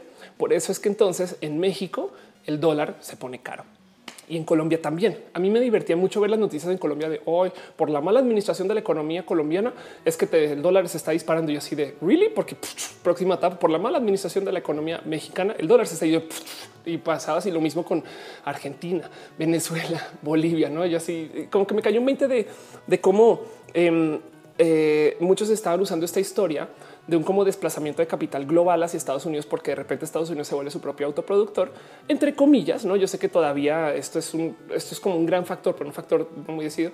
Em, y, y, lo tomaban como para hacer esos como golpes locales de algo que está pasando más allá de lo local. No hace sentido. Em, perdón, dice Gemesai Sólidos, eh, no voy a hacer con el cast en final del show y deja un abrazo financiero. Muchas, muchas, muchas gracias. Muchas gracias. Total. Yasmin Rivera dice el fracking está contaminando agua, suelo y aire. Estoy totalmente de acuerdo. Y justo también es una de esas cosas de hoy Estados Unidos solucionando su problema de dependencia de petróleo extranjero, pero a qué costo? No estoy totalmente de acuerdo con eso. Pero bueno, entonces el caso es em, el dólar eh, tuvo un movimiento muy rudo a nivel global, como justo desde el 2000, comenzando como en forma después de la recesión del 2008 hasta ahorita. Ahorita ya se aceleró, ya como que ya, se logró cómo establecer cuánto petróleo se va a generar, por quién, cuándo y dónde y por qué, cómo. pero, pero sí movió mucho la percepción de lo que es el dólar, ¿no? Em, y entonces dice yo, no seas pocha, vives en México, en Texas, estoy nerviosa. es otra cosa. Pero bueno, el caso, y sobre todo hablando de este tema en particular, que es un tema que rara vez lo hablo, solo lo leo. En fin, el cuento es, el dólar entonces eh, tiene su desplome y, eh, perdón, el precio del dólar, el precio del peso contra el dólar tiene su desplome eh, y, y como que cambiamos un poquito como en esta dinámica. Pues si en México fue rudo entender que vamos a tener una diferencia de peso contra dólar otra vez y que se va a mover y que va a ser así drástico, etc. En Venezuela, que no más para dejarlo eh, eh, en dicho, eh, donde el 90 y tantos por ciento, creo el 95 por ciento de sus exportaciones son petroleras. Es que, a ver, lo que pasa en Venezuela es que Venezuela vive y es su petróleo. Hace sentido y sí tienen tanto, pero ahora de todo lo que tienen, la producción es así de chiquitita. Em, y aún así, el 90 y tantos por ciento de sus exportaciones son petróleo. Y cuando tienes a tantas personas y a tantos programas y a tantos sistemas de gobiernos atados a que el dólar y el petróleo se mantenga a un precio, em, pues si de repente te lo tiran a piso, te quitan una cantidad ridícula de dinero con la que tú estabas contando y con la cual, en el caso de Chávez y luego Maduro, te endeudaste hacia el exterior para poder mantener ¿no? este sistema andando. Entonces ahora de repente tienes simplemente muchas promesas y poco dinero. No, eso es un poquito, yo creo que lo, más complejo eh, de, lo que pasa con Venezuela, porque en últimas, de nuevo, Venezuela es un país que tiene recursos naturales y bien podría estar en una mejor situación financiera, pero si ahora de repente te topas con que no hay dinero para hacer las cosas, tienes que conseguir inversión de uno u otro modo. O si no, para poder pagar esa deuda, lo único que te queda es literal de plano imprimir billetes que digan que aquí está para poderte pagar. El problema es que al imprimir billetes, entonces devalúas la economía y eso es lo que ha estado pasando, porque para rematar el desmadre, aunque si bien esto ya pasó, esto fue una historia, una noticia del 2016. El este, este, quién es este personaje, el, ministro de Economía en Venezuela, literal, en alguna entrevista, no, no, no, no sé bien cómo fue esta historia, pero suele decir es que yo no creo una inflación. es de pues a ver cómo estás llevando la economía de un país, no? Em, y, Venezuela entonces ha tenido que lidiar un poco con el que uno, por un lado, las noticias están horribles. Eh, lo que hizo Maduro fue casi casi que reconsolidar el sistema de gobierno para tener todo el poder bajo un solo techo, o si es que acaso dos, donde supuestamente están pasando por un proceso de elecciones para eso, pero es evidente que no, porque hicieron una nueva asamblea constituyente que cambió básicamente la estructura de poder. No es como decir si en México de repente ya no tienes diputados, no? Y entonces ahora todo va a quedar bajo este, un partido. Mm, para que entienda más o menos por dónde va. Donde el otro lado eh, tienes esas decisiones que están atando además la política eh, a, la, disponibilidad de dinero y eso también es sumamente complejo. Dice Adrián Méndez en Argentina es la misma culpa a su gobierno que ni la culpa tiene quizá. Bueno, igual, igual y bien pudiste haber administrado tu economía de tal modo que sí te puedas deslindar un poquito de lo que estaba pasando a nivel Estados Unidos. Pero el punto es que esto pasó en toda Latinoamérica ¿no? y, a nivel mundial. Em, Dice eh, Luis, tú podrías hablar de Argentina. ¿Qué pasa ya? Pues en el caso con Argentina, digamos que digamos que en Argentina es una situación post Maduro, donde el hoyo no fue tan grave como Maduro. Llega alguien y dice vamos a tratar de conectarnos con los mercados internacionales, pero uno de los mercados internacionales es un desmadre.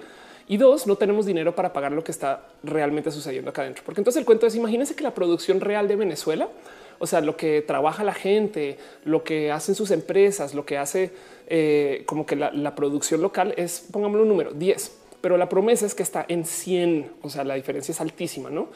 Y, tú tienes dinero prestado para que esté en mil. Eh, nadie sabe si es 10 u 11.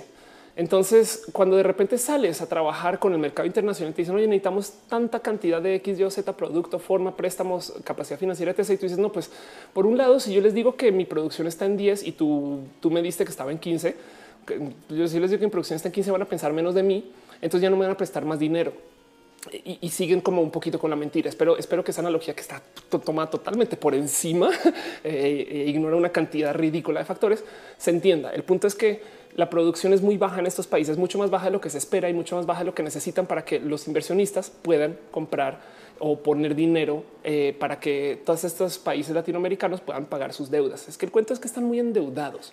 Pero ahora, lo primero con el tema de la deuda es que la deuda externa de cualquier país es necesaria, sobre todo en un país que en últimas funciona a base de eh, una cantidad de proyectos internos.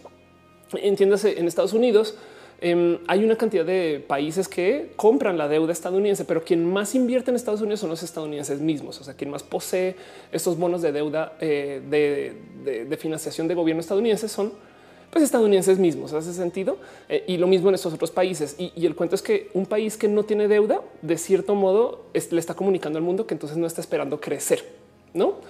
Eh, y en eso eh, es muy importante que también mantenga como una supuesta racionalidad de que está todo bien aquí, todo chingón en la casa, todo organizado y realmente nadie está haciendo nada. ¿no? Entonces tienes un país que está produciendo muy poquito, pero que tiene que dar una apariencia que está produciendo mucho y que quiere crecer mucho. ¿no? Eso es, digamos que muy a grosso modo lo que está pasando en Venezuela y perdón, en Argentina, porque en Argentina se quiso reintegrar al sistema internacional, pero descubrió que no tiene tanto dinero acá funcional en su economía local y que lo que tiene igual se va, porque mucha gente, por ejemplo, apenas recibe dinero argentino, lo pasa a dólares y se acabó. Yo no quiero tener mi dinero aquí en Argentina, lo voy a ahorrar, no lo voy a poner en bancos y demás. En Venezuela es aún más loco porque la gente está totalmente contratada por el gobierno en muchos casos y no hay tanta producción. Y cuando digo no hay tanta producción es han tenido una cantidad ridícula de, de problemas con mantener la producción venezolana. A ver, no más para que entiendan qué tan grave esto, los mexicanos, yo que espero que les puedan compaginar con esto.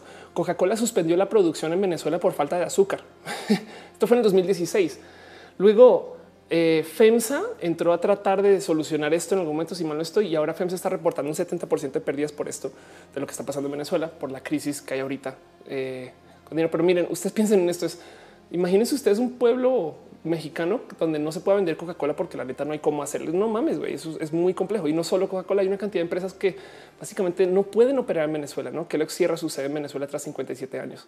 Em, y, esto es esto es muy complejo porque entonces qué hay, qué hay en Venezuela? Pues bueno, lo que más hay ahorita es petróleo y el tema es que el petróleo que tienen no lo están este, ni siquiera ni siquiera extrayendo. No ahí está, está ahí guardado, están sentados encima de una literal mina de oro negro, no? Pero bueno, em, dice Gema Cantarero, ¿has visto leído algo de Nicaragua? De Nicaragua hay altas posibilidades con una próxima evaluación de la moneda. La dependencia venezolana ya tampoco. Exacto. Palas oficial dice una pregunta, ¿te ves más delgadita? Ah, he estado haciendo muchas dietas y ejercicio. No te preocupes. Eh, Mayonesa McCormick dice por falta de azúcar es muy extremo. Sí, total. Bueno, eh, me acuerdo y esto es cuando yo vivía en Estados Unidos. Esto es del 2001, 2002, que alguien me decía que en Venezuela iba a ser inviable dentro de muy poco em, hacer más seca harina. Eh, y, pues es, es, como imagínense que México no tuviera para hacer tacos. Me explico, es, así de, ruda esta, esta noticia em, que, pues el cuento es que lleva sucediendo desde hace mucho tiempo, pero no te enteras porque resulta que el 90% de los medios de comunicación en Venezuela y todo que para eso está el Internet y yo creo que por eso me gusta levantar este tema también eh, porque además tengo muchos amigos venezolanos y, viví en Caracas un ratito y le tengo este cariño a esta Venezuela de los noventas que era otra cosa, no? O sea, yo, en fin, em, el 90% de los medios venezolanos le pertenecen al gobierno y, hay, hay un problema muy rudo donde se comunican cosas que realmente están completamente fuera de control. Como un es un, una de las cosas que yo les recomiendo hacer si quieren algún día como que empaparse un poquito más del tema. Em, es dense una pasada por eh, YouTube, que hay un par de youtubers en particular que están levantando videos y yo creo que miren, esto por ejemplo es Dave Pars. Dave Pars beca re bien. Eh, creo que él estuvo por fuera de Venezuela un rato em, y volvió ahorita. Ahorita que volvió, está levantando como estos videos de ok, esto es lo que te compra este dinero, esto es lo que te compra aquel otro dinero, esto es lo que puedes hacer, etc. Y, comparte literal historias de así se ven las cosas ahorita. Em, y, yo creo que, o sea, como que me gusta mucho el cómo, cómo se acerca a, comunicar, ¿no? Pero lo que hay es youtubers que están justo documentando esta información. No sé si se acuerdan que Luisito de Luisito Comunica estuvo en Venezuela hace un año. Alguien acaba de hacer la misma como gira que hizo Luisito para descubrir que todo el dinero y todas las cosas que usó Luisito ya no compran todo lo que compro, pero ni siquiera la mitad, ni un tercio, sino está hablando de que a duras penas el dinero que tenía Luisito hace un año compran el 1 o el 10% de lo que pudo haber comprado hace un año. ¿Hace sentido? Em, entonces eso también está muy presente. ¿Y, por qué pasa esto? No, el, cuento es justo. Em, Venezuela tiene una, altísima necesidad de pagar sus deudas porque un país no puede quebrar. ¿no? A fin de cuentas tiene que ser parte de una, eh, comunidad internacional eh, y tiene que mantener sus propios sistemas internos funcionando porque sí tiene que eh, eh, digamos que decir como que mantener su economía andando y si tiene muchas deudas y si tiene muchas como promesas con y si tiene muchos, imagínense nomás trabajadores, personas que planearon su vida para una y otra cosa y ahorita están imprimiendo dinero para poder pagar esas, deudas. Y entonces entramos a este juego de la hiperinflación. La hiperinflación em, es, eh, una de esas cosas que yo pensé que no iba a ver en mi vida, porque em, cuando estudias economía, te hablan mucho acerca de estos países que para poder pagar su deuda decidieron imprimir y toma y adiós. Entonces, ¿cómo funciona esto? Primero que toda la inflación es una necesidad eh, obligatoria de la actividad económica. ¿no? hay muchos modos en los cuales se genera inflación, pero es así de fácil. Si yo de repente, miren, yo ahorita tengo mis 100 bolívares, ¿no? que ya no valen ni mi centavo mexicano, pero bueno, si tengo, mis 100 bolívares y de repente alguien me da un millón de estos, va a poder comprar muchas cosas, pero la persona que me vendió esas cosas ahora tiene un millón de bolívares y entonces los va a gastar en otro lugar. Y entonces, si, si cuatro personas estamos gastando todo este como dinero extra, de repente va a haber mucho dinero andando por ahí. Entonces, eso obliga a que quien tiene las, los bienes, a quien está vendiendo cosas, pues cobre más, no? Eh, porque simplemente se me acabaron. Hace sentido. Em, y, el cuento es no se espera que todos los países vivan y pasen por procesos de inflación. Es muy normal. De hecho, demuestra que la economía se está moviendo y que la gente espera tener una mejor ganancia en su futuro. Es obligatorio tener inflación si estás en un proceso económico, pero, pero Em, si tu inflación excede el 3% ya se considera una inflación alta. Si tu inflación excede el 50% se considera hiperinflación y lo que hay en Venezuela ahorita es algo que va por los este, miles de por, ciento. ¿no? Eh, eh, el cuento es que em, el proceso de, de la hiperinflación no es solo esperar que los precios suban, sino es la mera psicología de que los precios siempre van a subir. O sea, de cierto modo la hiperinflación tiene el problema que entonces ahora pierde confianza total la moneda. No miren, los pesos colombianos, eh, mexicanos y en Latinoamérica, donde se ven pesos, técnicamente son representaciones, ya no, o lo eran, eran representaciones de un peso de oro. Me explico, es eh, tú tenías acá una hojita que decía, ok, esto vale por 100 veces un peso de oro guardado en una reserva donde tú podías ir técnicamente cambiarlo. Nadie lo cambiaba. Eso se desconectó después de muchos años, pasó como en los 70s, 80s, depende del país en el que vivas. Y y el cuento es que ahora la moneda eh, existe porque confiamos en ella. Fin. No, yo, yo sé que este billete vale 100 porque mi compañero también le va a asignar el valor de 100. Pero el cuento es que cuando tú pierdes la confianza total en la moneda, da la misma si pagas con esto con rocas. Y entonces, si no puedes planear cómo obtener bienes, cómo trabajar, cómo ahorrar, o si tú tienes en tu cuenta bancaria 10 millones de pesos mexicanos, argentinos, este, bueno, eh, colombianos eh, o, venezolanos, que este en fin, son, son otras monedas.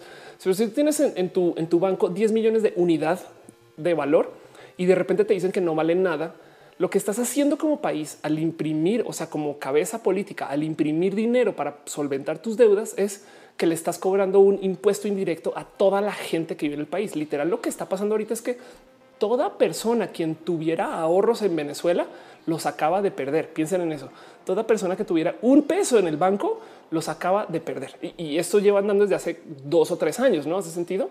Em, es, la desaparición de la confianza sobre la moneda em, por fuera de todo lo que pueda pasar, porque de entre las grandes épocas de, como de estagnación económica que se volvió en hiperinflación, yo creo que el caso eh, más eh, eh, a ver, voy a buscarlo. Aquí está el caso más como conocido, o bueno, el caso que, de cabo el conocido, pero el caso que más vi yo cuando estaba haciendo esto era eh, la hiperinflación em, de la República Weimar, que básicamente esto es Alemania, no?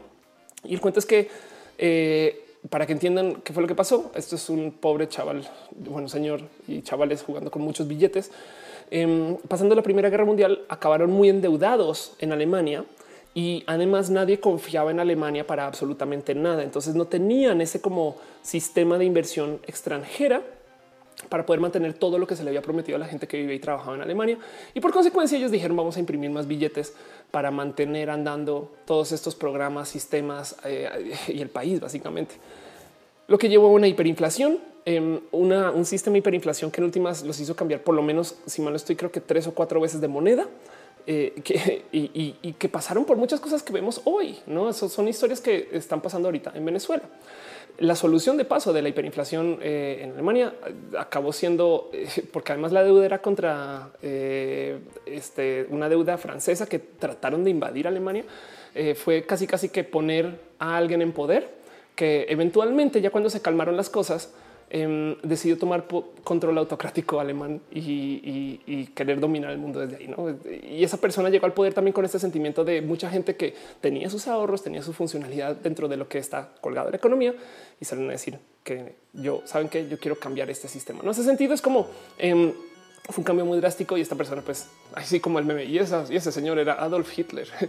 Pero es que en este caso sí lo era, sí lo era. Em, eh, eh, comienza, comienza a, figurar el, partido este, eh, de Adolf Hitler Em, a raíz de, como todos estos movimientos que se impulsaron por como la mala fe que deja un proceso de hiperinflación y en últimas acabaron reemplazando la moneda por otra cosa. Entonces, lo que pierdes tú aquí es confianza y sin mencionar que el quedar mal con otros países, por así decir, dentro del sistema de inversión económica financiera internacional, eh, tiene costos porque entonces muchas personas no van a invertir en ti. Una de las cosas que pasó ahorita en Venezuela del año pasado para acá es que Goldman Sachs puso una inversión fuerte en Venezuela, eh, donde compró bonos, por así decirlo, o sea, compró deuda. Eh, y si mal no recuerdo, fue una, inversión por los miles de millones de dólares. Eh, por ahí leí que algo así como 320 mil millones de dólares, una cosa cucú. Pero el caso es que em, puso su inversión donde estaba comprando la deuda venezolana a un tercio del precio. Imagínense que Venezuela tiene una deuda de, no sé, 100 millones de, de moneda. Ellos estaban pagando un tercio de eso a cambio de que Venezuela les devuelve ese dinero, con la apuesta de que no iba a colapsar el sistema de pago en los próximos dos o tres años. En tres años tienen que haber pagado esos bonos y por consecuencia al cuarto año ya estás haciendo dinero para los bancos y lo que acaba pasando es que igual no pagaron. Entonces ahora eh, no tienes absolutamente nadie que te deje dinero. Venezuela en algún momento trató de hacer una moneda a base de una criptomoneda que se llamó el Petro eh, si es el petro, bueno, hizo, donde, donde entonces dice, no, pues es que estamos acá financiados por esto, no que esto es lo que mantiene nuestro valor y tampoco funcionó. Y ahora van a presentar una moneda nueva que va a tener un sistema nuevo de valor. Entonces tú no sabes cuánto dinero estás ganando cuando te pagan en Venezuela. Es, es un cuento de eh, tú no es vivir sin dinero. Güey. Hace sentido. Em, dice Rodrigo Lira, irónicamente unos billetes a valer mucho por el coleccionismo posible. Pues sabes que de hecho hay un movimiento ahorita en Venezuela donde hay gente haciendo vestidos y haciendo como artesanías con los billetes porque valen más, vale más el papel del billete que lo que representa el billete. Dice Dale Caro en México el efecto tequila llevó a situaciones críticas a muchas personas, pero quien compró deuda ganó 500% de ganancia a 10 años del error de diciembre a cambio de esa deuda. Exacto. Pero es que el tema es la palabra clave aquí es confianza y es cómo confías tú en Venezuela eh, si, si, si ves que el gobierno literal se volvió un espacio completamente autocrático, si están haciendo estas decisiones, si están desajustando eh, tanto la economía y para rematar hicieron un gran cambio en eh, es que me parece económicamente complejo en, el cómo se pagan los salarios mínimos en Venezuela, donde van a subir el salario mínimo, el salario mínimo en Venezuela, que tú creerías es una buena este, decisión, aunque habrá quien dice que no. Eh, pero bueno, digo, solamente en la base, si, si, fuera por fuera de Venezuela sería muy bueno, ¿no? Lo van a hacer tomando dinero de quién sabe dónde porque no lo tienen, ¿no? Dice Mercy el presidente turco hace unos días pidió a su gente el vender sus joyas y oro por la moneda nacional. Ándale, Alexander y algo dice en el Perú la hiperinflación obligó a muchos peruanos a migrar como los venezolanos. Era insufrible. Y sí, justo unas cosas que hablaba alguien en, algún lugar, eh, en algunos noticieros que estaba viendo acerca de las noticias de Venezuela, decía, ¿y dónde están los ricos de Venezuela? Y dicen que los ricos de Venezuela están en Nueva York, en Colombia, en México, en París, o sea, no están en Venezuela. Eh, eh, el cuento es el dinero, la producción venezolana no se sabe bien dónde está, pero está mucho más abajo de donde debería de estar.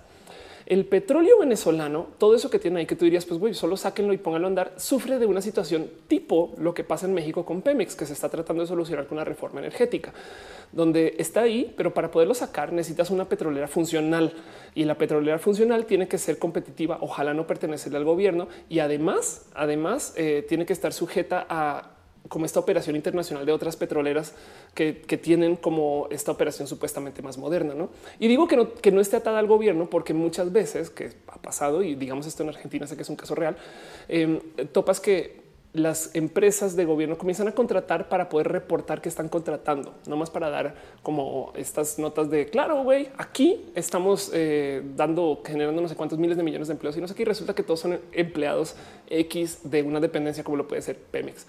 Em, y eso no más por, por no decir que eh, una petrolera debe funcionar como cualquier empresa privada que de que no, que no le dé pena presentar pérdidas siempre y cuando eso sea parte de un plan, hace sentido. Pero si resulta que es parte de un proceso político, entonces claro que no puede, de repente se tiene que ver bien para todo. Perdón, un pequeño paréntesis, Yair Lima deja un abracito venezolano. Muchas gracias, Yair. Hoy no sabía que estás en Venezuela. Creo que sí, pero se me había olvidado total. Un abrazo para allá también, un abrazo para allá. Este Eh, dice Cristian Valderas, hacía mucha información en un ratito, pero por lo que veo en resumen ya nadie confía en Venezuela, ni los venezolanos, exacto. Y, de paso los argentinos tampoco, eh, porque más bien los argentinos no confían en su banca. Por un lado también los culpas, la neta, los culpas después de pasar por el corralito eh, de evaluación y, de, toparte con, con, las situaciones bien rudas, güey, nadie va a volver a poner sus ahorros en los bancos argentinos, aún siendo argentinos, ¿no? Entonces, lo complejo aquí es que tú como gobierno tienes que mantener como esta noción de confianza y a la vez eh, hacer cambios drásticos para que eh, la gente que esté contratada eh, esté trabajando y a la vez casi casi que pagar reparaciones a quien le debes dinero en el exterior si es que hay que pagar reparaciones, deudas y demás, ¿no? caso que hayas hecho daño a alguno, pues pagar reparaciones, si no, no. Entonces es que me, fui con el caso de Weimar. Pero entonces el cuento es em, la hiperinflación se detiene cuando la gente vuelve a tener confianza sobre eh, la moneda en sí. Ahorita yo creo que nadie estaría comprando bolívares y, la gente que tiene bolívares los va a cambiar en chinga. Hace sentido porque, porque pierde su valor así de rápido. En una época, creo que fue en Zimbabue, eh, se creó, alcanzaron a crear el billete de, a ver si lo voy a buscar, Zimbabue, eh, trillón, así, ah, claro, se alcanzó a crear el billete de los, del trillón de dólares, trillón, trillón de dólares, güey, aquí está, ok. Este es un billete real eh, de uno con, a ver, un, dos, tres, cuatro, cinco, siete, ocho, nueve, diez, once, doce, con 15 ceros, güey, 15 ceros. En Venezuela, eh, de hecho, ahorita le acaban de quitar cinco ceros a la moneda, que de por sí, miren, es muy a propósito para confundir a la gente en el cuánto vale y qué funciona de la moneda. Porque si, si quisieran ser como amables con quien, con quien vive y usa esta moneda, le quitarían seis ceros. Porque entonces, en vez de un millón de pesos, tienes un peso pero le quitas cinco, entonces un millón de pesos son 10 pesos y, eso hace que tú de cierto modo operes como bajo la percepción de que es una moneda diferente. Y entonces el cuento aquí es que lo que toca hacer es como país, de cierto modo tienes que hacer es revivir el sistema de producción la confianza en la producción venezolana. Pero ahorita, ¿cómo vas a confiar en la producción venezolana si Coca-Cola no puede operar porque no hay azúcar? ¿Hace sentido? Ese tipo cosas dice Ribonet un chillón de dólares. Exacto. Una de las cosas bonitas que se están platicando en Twitter, eh, esto lo tuiteó eh, arroba calleja, que le tengo mucho cariño, que dice hay demasiados países que usan el nombre pesos para su moneda. México necesita un nombre de moneda único, representativo y que sea bonito. Entonces él propone la eh, calleja, propone la palabra chingos. ¿Cuánto cuesta ese café? 30 chingos. Deposito en dólares o en chingos. Chingos más envío, güey. En fin, Diego Fernández dice acá en Colombia los venezolanos cambian su dinero por lo que quieras darles. Exacto, en la calle. Eh, Alex Escamilla dice, ¿cree que México pasa lo mismo que en Venezuela? No, México tiene muchas cosas para que México se vuelva un Venezuela. A ver, para que Venezuela se vuelva, se vuelva a Venezuela, tocó pasar por Chávez, entró como es del 90 y qué, 97, 98 creo. Em, y, de Chávez a que Venezuela colapse pasaron casi, casi 15 años donde se hicieron cambios muy rudos y tocó pasar por una devaluación de su moneda por culpa de esto que les dije del petróleo. No, o sea, fue, un caso muy específico que los llevó a casi, casi que eh, comenzar a gritar como viejas en pánico eh, cuando el barco se estaba ahogando, no? Perdón por las viejas que se paniquean cuando pasan cosas. no offense. No offense con las mujeres que gritan en pánico cuando pasan cosas. Em, pero eh, para que México se vuelva Venezuela, pues primero que todo, ten en cuenta que en México hay un sistema de gobierno que muestra, así sea poca o así sea desajustado, así sea además muestra que hay un sistema de posiciones que pueden funcionar.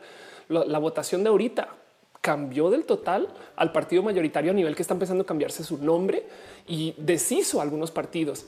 en Venezuela deshicieron el sistema de partidos y crearon una asamblea constituyente para que básicamente todo el poder esté bajo y dirigido y controlado por el presidente.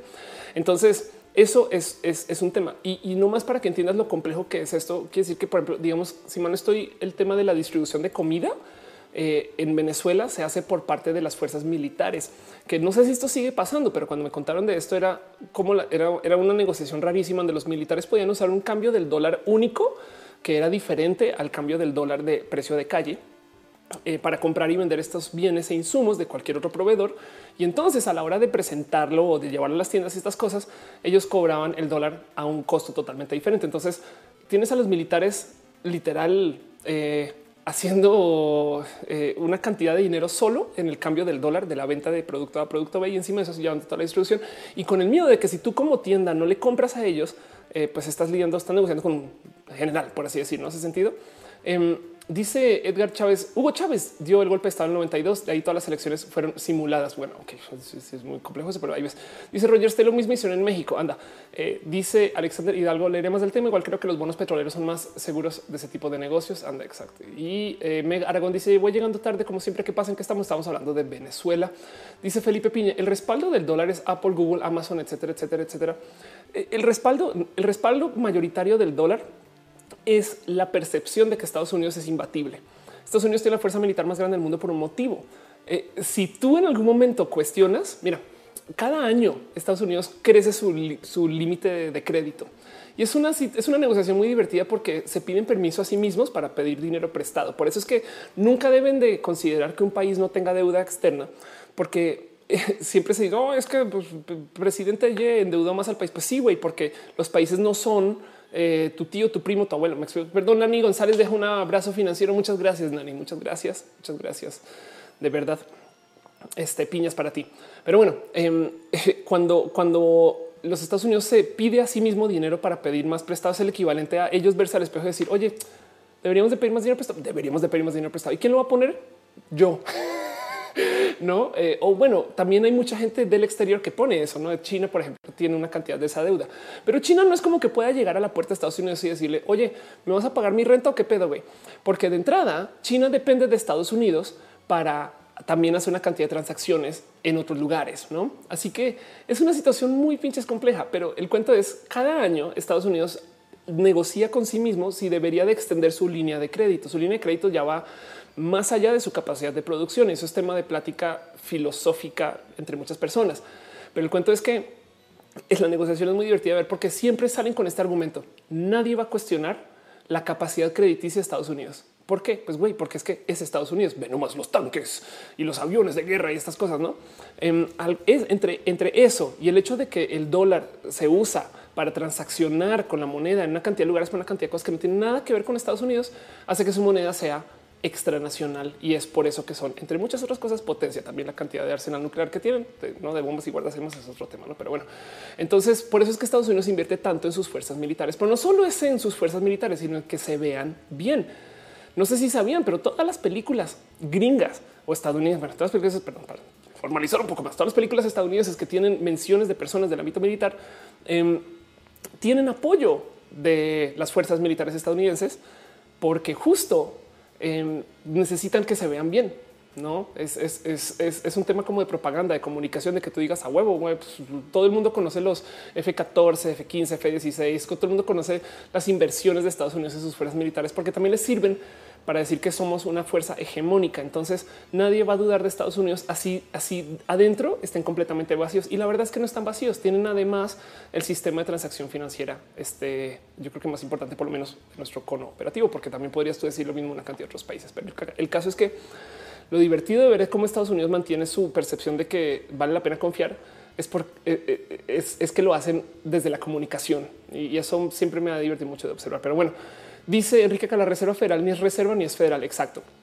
Em, dice eh, Enrique acá eh, es la promesa de ganancia a corto plazo, poca inversión en energía. Dice Roger State, país que gana las guerras impone sus reglas así de fácil. Exacto, exacto. Y pues el cuento es em, que eh, miren, Venezuela está pasa por una cosa que es muy conocida, muy, muy conocida. Economistas que se llaman la maldición de los recursos. La maldición de recursos es conocida como la paradoja de la abundancia y se refiere a la paradoja de que países y regiones con una abundancia de recursos naturales especialmente fuentes puntuales, puntuales de recursos como minerales y combustibles, tienden a tener un menor crecimiento económico y resultado de desarrollo peores que los países con menos recursos naturales. El cuento es, parecería que lo que pasa en Venezuela es que tiene mucho petróleo. ¿No hace sentido? Entonces se confían con eso, pero cambia el precio del petróleo y ya nos jodimos. Bien podría Venezuela producir o no producir petróleo a cantidades suficientes para que muevan el precio del petróleo. ¿Hace sentido? Si PDVSA fue una empresa sumamente bien organizada, eh, bien podrían ellos casi casi que controlar en gran parte eh, el cómo eh, fluctúa este tipo de precios, algo que hizo Saudi Arabia por mucho tiempo y quienes nos tuvieron bajo la leyenda de que se iba a acabar el petróleo en Saudi Arabia este, a eso del 2006 por mucho tiempo, lo cual disparó sus precios. Recuerdo que el barril de petróleo llegó a valer algo así como más de 90 o 100 dólares el barril, que es una cosa que hoy en día no se da. Em, entonces, el cuento es que dónde está Venezuela ahorita, pues necesita mucho dinero en efectivo. Esto que pasó con Goldman Sachs, donde vendieron bonos y mucha gente eh, se quejó con Goldman Sachs en su momento, porque cómo es posible que le estén dando dinero a estos regímenes y demás, y no sé qué, em, que además en últimas fueron bonos que no pudieron pagar. Trajo como a luz un poco la necesidad que tiene Venezuela por tener dinero efectivo para pagarle a su gente, porque imagínense si Maduro un día no le puede pagar a las fuerzas militares sus dineros de salarios y sueldos y su comida. Me explico. Es eh, cuando tienes un, gobierno que depende de, que la gente esté como bajo control, pues tienes que mantenerte controlando y entre esas, pues evidentemente no puedes dejar de pagar. Entonces, eh, Venezuela está pasando por una situación rarísima donde de cierto modo se volvió un estado fallido, que quiere decir que no tienen control de muchas de sus dependencias, por así decir, y que la gente casi casi que está haciendo lo que se quiera. Nunca he entendido bien bien por qué Estados Unidos no ha entrado con más ganas como a trabajar con, podría una ser bien paranoica decir que es que Estados Unidos quiere desestabilizar la región, entonces que lo hace con varios otros países, porque Brasil, por ejemplo, también le comenzó a ir mal en las cosas y bien podrías tú colgarte eso un poquito, pero yo creo que em, hay algo más en juego ahí. Y lo que sí ha estado pasando es que si bien eh, Estados Unidos no está rescatando Venezuela, ¿saben quién sí? China. Resulta que Maduro em, se le ha visto eh, dar pláticas y hablar mucho acerca de, cómo eh, China eh, puede estar comprando mucho de esta deuda. Y es algo muy raro de, ver porque en últimas es tan grande la inversión china que se está haciendo sobre Venezuela que podría, podría bien una decir que es una forma de, eh, eh, no sé, como de apropiación económica de un país, que eso es raro. mucha gente en estos videos de YouTube que cuentan cómo están pasando las cosas en, Venezuela y más, siempre que va al súper saca productos chinos también. No creo que no creo que tenga mucho que ver porque en últimas pues sí son más baratos, pero, pero sí me divierte mucho ver cómo eh, en últimas puede ser parte de una movida que a unos años ese sea el rescate, por así decirlo. ¿no? Hace sentido. Gerardo Gatito dice Venezuela tiene salvación, está condenado. Claro que tiene salvación. O sea, no hay tal cosa como un país en bancarrota más allá de donde están ahorita. No hace sentido. Eventualmente toda esa gente ya vive ahí.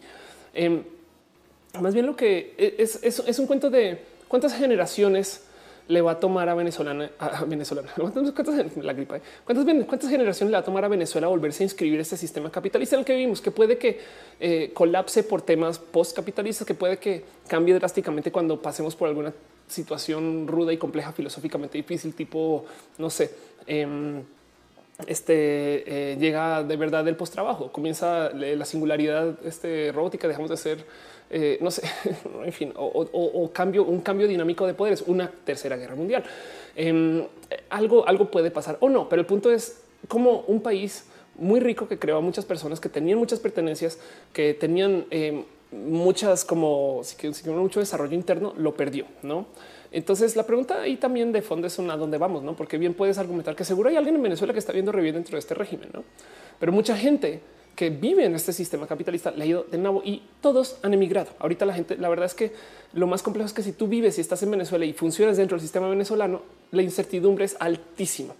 Y es que eso es el problema. La incertidumbre en sí es lo más complejo cuando tú llevas un banco de inversión. No es, un caso de si tú le prestas dinero a un amigo y ese güey te paga un día 10, otro día 100, luego por seis meses no te paga nada y de repente llega y te paga. Tú no puedes planear nada con eso. Hace sentido. Entonces, por eso se pide que tú tengas como pagos como muy fijos y estas cosas. Em, dice yo el que hablo muy rápido para rematar, como tengo mi gripita, entonces peor, no? Pero bueno, eh, y entonces eso, eso es parte de lo que puede estar pasando en Venezuela. La verdad es que tiene muchos, muchos como potenciales caminos de salida para lo que para donde están. Pero, pero a mí me divierte ver como a nivel, si quieren ver los cambios de poderes, estas cosas, qué puede pasar con el tema del acceso de China a Venezuela. Eso me parece hasta raro, es, complejo, es, pensar que en el cono americano, la verdad es que el cono, la gran mayoría de países eh, suramericanos siempre han tenido como esta como mira a Estados Unidos para muchas cosas. Colombia es un país muy aliado con Estados Unidos a comparación del resto de Latinoamérica. Em, y, pues Venezuela tiene una posición anti Estados Unidos que, la profesa, ¿no? así de corazones. Güey, nosotros no estamos para nada con eso. Suena un poco roco. Eh, Beca Llamas dice Venezuela. Lo que he escuchado es que no se fragmenta de prochavistas o contrachavistas. Necesitan juntarse todos a arreglar el asunto juntos. Además, exiliando a Maduro hasta voluntariamente. Ándale, exacto. Em, Sara León dice lo que le pasó a Grecia hace algunos años es algo em, similar a lo que está viendo Venezuela. Pues más o menos. De hecho, sí, justo lo que le pasó a Grecia fue muy similar, donde tenía muchos programas que pagar, muchas deudas que pagar y simplemente no había acceso a dinero para poderlo pagar. De nuevo, se sobreendeudaron. Es que eh, estos temas donde eh, eh, muchos países del mundo desarrollado de repente acabaron sobrecomprometidos para, su producción y donde además la gran mayoría de su producción se volvió cosas en otros países, em, ha sido muy difícil de, procesar. Yo, no estoy en contra del sistema. Eh, Así que en verlo pues, de, los sistemas políticos que están proponiendo para cómo se manejan varios de estos países que entran en crisis. Y mucho le he hablado o he hablado con Noelia de cómo a veces el problema no es el sistema en sí, sino la migración al sistema. No eh, exacto, la, mera transición de agarrar un país y, de repente decir, saben que vamos a hacer un país enteramente socialista y entonces ahora vamos a cambiar este sistema y estos esquemas y estas deudas y estas cosas que tenemos desde antes. O sea, no puedes hacer corte de caja eh, de repente el año tal y arrancar con otra cosa. Y entonces ahí es que comienzas a tener problemas. Venezuela en particular es un país que se sobreendeudó porque pensaba que el dólar eh, se iba a mantener a cierto precio y que el petróleo sobre todo iba a seguir creciendo en precio porque se iba a acabar. Venezuela se la jugó toda en el casino por un petróleo que se iba a acabar. Y no pasó. De hecho, se movió. Resulta que Arabia Saudita estaba mintiendo con sus precios y su disponibilidad de petróleo y tenía mucho más. Y Estados Unidos aprendió a hacer petróleo por su propia cuenta, entre comillas, o energía por su propia cuenta. Y eso cambió de modos muy rudos y muy complejos la dinámica eh, de producción de energía en el mundo. Y eso es como lo que estamos viviendo. Pero además, encima de eso, para rematar, estamos también tratando de desarmar el mero sistema económico y financiero. No es broma. Bitcoin sí puede ser una eh, realidad para muchas personas que están tratando de cambiar esto. Esta noticia me lo compartió la gente eh, bonita de Fondeadora, quienes no sé si saben, pero Fondeadora vuelve. Fondeadora en México vuelve eh, ahora en forma de fichas. cuentan de hecho acá toda su historia, una historia muy bonita acerca de cómo crearon su empresa, la vendieron ya vuelve, eh, pero la vendieron a Kickstarter y aquí está todo el dinero que manejaban estas cosas. Pero luego, luego, luego dicen, bueno, ahora sabes que vamos a hacer un banco. Entonces dicen, ¿qué haces cuando la mitad de las personas que te rodean no tienen acceso a una cuenta de ahorros? Abres un banco. Y se acuerdan como yo abrí este video hablando de PayPal y también prontamente les voy a estar hablando mucho acerca de mercado pago. Em, de repente tenemos a muchos sistemas de procesamiento de pago en línea. Entonces tenemos todo el tema de dinero digital, dinero internacional y estos acuerdos que hay entre países que de cierto modo no operan para nada como se hacían en 1950 o en 1970. Y entonces eh, el cuento es, em, tenemos un mundo que también está tratando de deshacer esta como dependencia económica local que muchas personas a veces sienten que sí se necesita. No sobra siempre, así sin falla. No, no, no es eh, este, eh, sorpresa que de repente aparecen muchos políticos que saben decir vamos a defender la producción local y entonces vamos a tratar de cerrarnos hacia el mundo exterior. Y eso siempre falla. En Estados Unidos no le está yendo bien para nada con el tema de sus este, aranceles. Em, dice BK, eh, Llamas, el problema es que Chávez no conocía mucho política como tal ni economía, simplemente era un militar con ideales difíciles de llevar a cabo sin conocimiento exacto. Y ahora sí, yo creo que lo que lo que trató de hacer Chávez, digamos que año uno era meritorio. De ahí en adelante todo lo demás se comenzó a meter en todo tipo de problemas, pero el verdadero momento del caos fue cuando se les quitó el dinero. Me explico. Es como es como ver un pobre niño malcriado que tiene dinero de papá y papá, pues en últimas muere y al morir resulta que no tenía dinero para heredar. Entonces, estos niños malcriados tienen un estilo de vida que según ellos es bien cool, bien, bien papo aquí, muy bonito. Y yo solo como comida este, extranjera y siempre hago todo este tipo de cosas con mis amigos. Y yo, pues claro que dejo dinero en todos lados, no? Em, pero les quitas el dinero y entonces ahora qué hacen? Entonces, de cierto modo, tienen que medio aprender a trabajar y producir desde, su interior. Y, la pregunta aquí es y, es qué es trabajo. ¿no? Entonces Venezuela está enfrentándose con esto un poquito acerca de, México y su capacidad de producción y demás. La verdad es que es muy difícil eh, hablar de este tema sin, enfrentar un tema un poquito complejo que es muy específico para Latinoamérica, pero claro que también está muy presente en el resto del mundo. Em, y es que si bien miren, lo primero es una de las medidas que te enseñan economía acerca de la riqueza en general, la riqueza de los países, por así decir, eh, es si tú tomas toda la producción económica de un país y la divides por la población, me explico. O sea, México tiene una economía de más o menos un trillón de dólares, no mil, eh, mil millones. Bueno, eh, no mil millones es un billón, entonces mil billones, mil, mil millones de, dólares, en fin, un, trillón de la economía. Si tomas todo eso y lo divides por la, por la población, te da un número. Haces ese ejercicio para muchos países y tienes una cifra que se supone que es toda la producción económica de todo el país por cabeza del país, GDP per cápita. No, perdón, pues si ustedes están más versados en esto, pero pues no más para explicar. En una época solía ser que esa era como la medida de qué tan rico era un país. No, la neta de, poco no podías comparar eh, la producción económica de Luxemburgo con la de Australia. Si, si Nani González deja un abrazo financiero, muchas gracias, Nani Piñas para ti y este y un corazoncito deja también.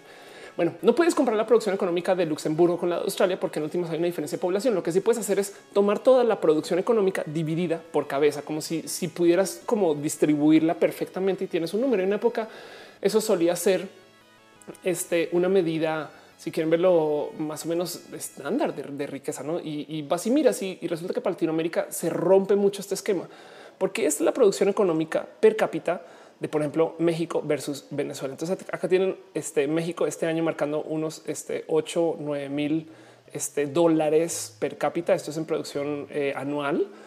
Entonces, digamos que al año eh, en México pasamos de hacer casi, casi, casi mil dólares al al mes por persona, ya está un poco más bajo y en Venezuela están 15 mil. ¿Y es de qué? Perdón. Eh, no más para ponerlo en perspectiva, vamos a buscar Australia, por ejemplo. En Australia, eh, aquí Australia aparece acá arriba. Aquí tienes Australia generando unos 67 mil dólares per cápita. Y esto, este está, vamos a ver, United States. Em, aquí está Estados Unidos hace 59 mil, donde ha habido momentos donde en Australia técnicamente es riqueza per cápita ha sido más rico per cápita en Australia, no? Porque Australia tiene una producción económica más pequeña por cabeza es, es, más, es más grande, no? Pero bueno, el cuento es para Latinoamérica. De nuevo, volviendo a mi ejemplo, em, de repente si te topas con que pues, técnicamente entonces en Venezuela hay una mejor economía que en México. Entonces, ¿por qué chingados hay este tipo de pedos? No? Y es que lo que tenemos en Venezuela, como en Colombia, como en México, y esto yo creo que es algo que ojalá les pudiera comunicar en este video aquí, no más como es lo único por el único motivo por el cual yo quiero hacer este video, por el cual quería traer esto a Roja es nuestros países no son tan tan pobres. Lo que tenemos es una desigualdad voraz, güey. Tenemos, sí, claro que, claro que se puede producir más, pudimos haber crecido más, podemos crecer más, podemos producir. No, claro, claro que tenemos las herramientas para hacer aún más pinches chingones. De nuevo, piensen que ustedes que Venezuela debería estar en capacidad de eh, poner el precio del petróleo a nivel mundial con la cantidad de petróleo que tienen guardado en reservas. O si quieren ver otro modo, México, que tiene la empresa de telecomunicaciones más grande de Latinoamérica, bien podría estar haciendo los nuevos estándares de telecomunicaciones, por lo menos para América. Me explico. O sea, bien podríamos estar hablando de TCP/IP y el Telmex Protocol de yo no sé qué chingadas, pero no pasa.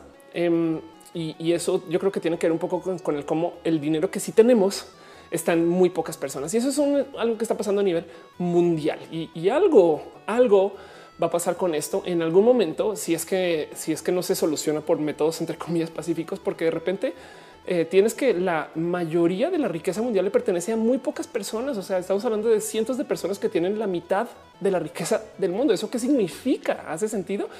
Y, lo digo porque van y miren, miren, ¿se acuerdan que les decía a ustedes al, al comienzo del episodio que por motivos políticos nos es fácil creernos una narrativa y los medios tienen sesgos y unas cosas, ¿no?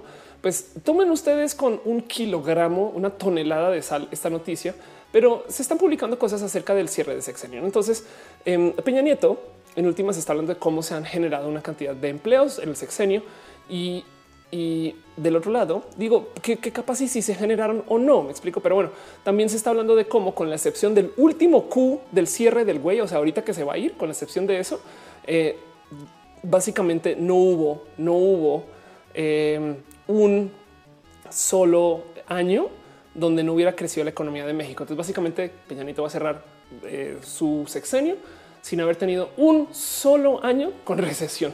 Y eso es sumamente importante porque si lo piensan, básicamente lo que quiere decir que México no ha hecho más que crecer. Ahora es un chingo de trampa el verlo solo así, tomando en cuenta que uno tuvimos una recesión global en el 2008. Básicamente cuando el buen entró estábamos en lo peor y nos estamos recuperando. Entonces, pues todo ha sido crecimiento desde entonces.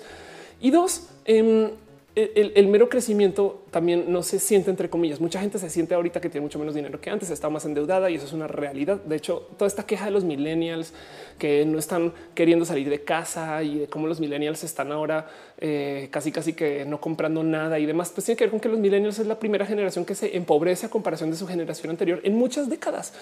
Em, y entonces hay algo, hay algo ahí acerca de cómo los baby boomers, por ejemplo, crearon una economía mundial y luego cerraron la puerta detrás de ellos y no le están dando ni trabajo, ni posiciones, ni oportunidades, ni están entregando dinero para los de abajo. Están acumulando todos ese dinero para usos múltiples. No?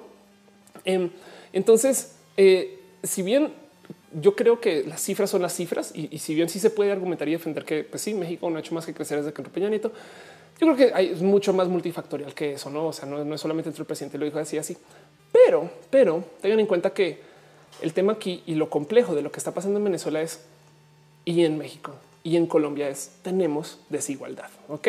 Y eso yo creo que debería de ser de frente lo que deberíamos de enfrentar y tener presente. No es, como, que hablaba un poquito acerca de cómo, em, pues si bien nos podemos enfocar en producir más, no es claro, somos un país pobre que no sé qué la chinga, no sé qué. La verdad es que deberíamos de seguir viendo también el cómo enfrentar este tema de que hay mucha desigualdad, em, porque el poder adquisitivo, como les digo, dice cosas muy raras, muy raras. Eh, y, van a venir cambios. Y en la mera reforma energética la va a traer a México una cantidad de dinero extranjero, porque de repente tienes muchas empresas que se van a instalar acá. Ustedes piensen que si el juego se trata acerca de traer empresas desde afuera, pues si de repente tú dices, hey, vengan y háganle uso a todo lo que tenemos acá y desarrollenlo, desarrollenlo, pues seguramente vamos a tener mucho dinero nuevo con el cual jugar y hacer e invertir. No em, piensen ustedes que no más la reforma energética le da acceso al mercado del gas mexicano, que no estaba, no estaba para nada explorado ni desarrollado y ahora vamos a tener un boom en generación de energía mexicana y eso ojalá sea bueno. Pero pues para, ponerlo en contexto, tengan en cuenta que la mujer más rica de Venezuela es la hija del presidente venezolano, bueno, del expresidente. Ok, es una persona que se reportó hace unos ya un rato, pero se reportó poseyendo 4 mil millones de dólares, lo cual técnicamente la haría más rica que Donald Trump en muchas ocasiones. Entonces tienen ustedes el cómo la verdad es que sin, entrarle a, yo creo que aventarse muchos como tierrazos acerca de, políticos y demás, como hay un serio problema acerca de quién posee qué. No dice Andrés Felipe Bayona Chinchilla, Venezuela es narcoestado. No, no sé necesariamente si sale la pena tildarlo así, aunque sí hay esas historias. Yo creo que más bien, miren, Venezuela es un país muy rico, muy mal administrado. Y eso vale la pena tenerlo ahí con presente. Dice Dale Caro, pero el crecimiento es de 0.08 entre comillas de crecimiento y tiene toda la razón.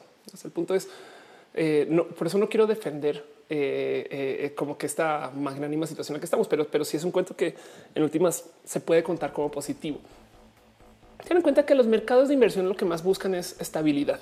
Si está creciendo rápido, pues que crezca rápido, porque si, si va a desacelerar ese crecimiento, la pregunta es cuándo.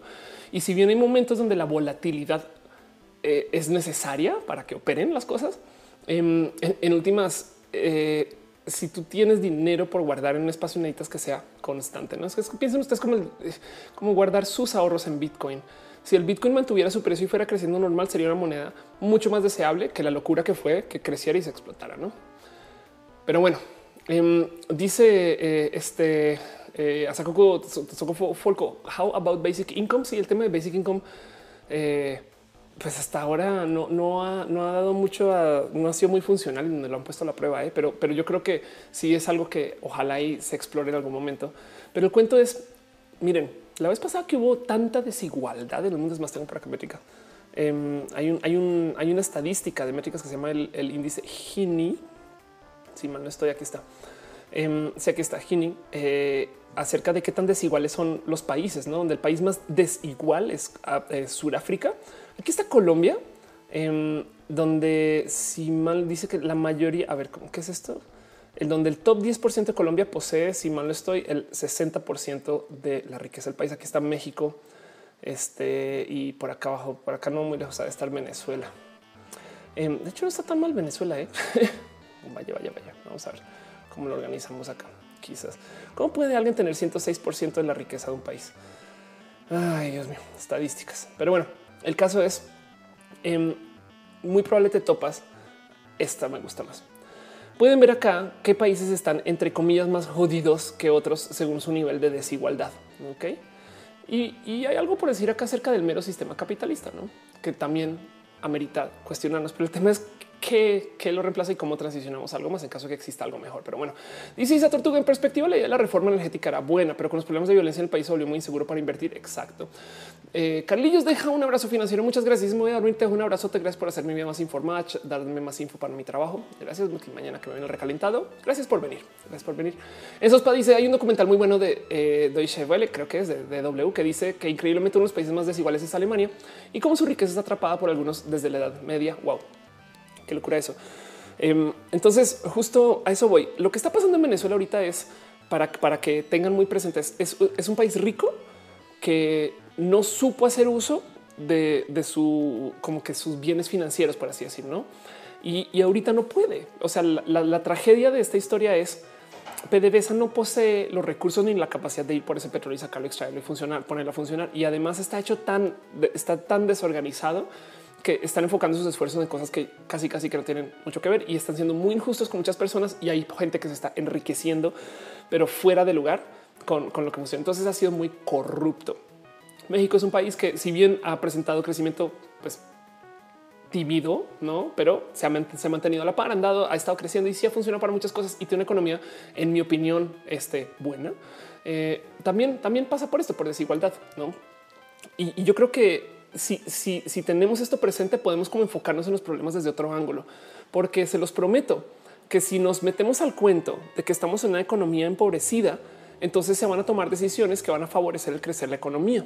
Pero si no tenemos un, esquema para arreglar esa desigualdad, entonces ese dinero nuevo generado, em, pues tampoco va a generar eh, un espacio, digamos que fértil a la larga. La vez pasada que hubo tanta desigualdad en el mundo, pues acabaron franceses descabezados eh, y, pues básicamente la gente literal se comía a los ricos. No em, dice Naomi García, las instalaciones están súper deterioradas. Exacto.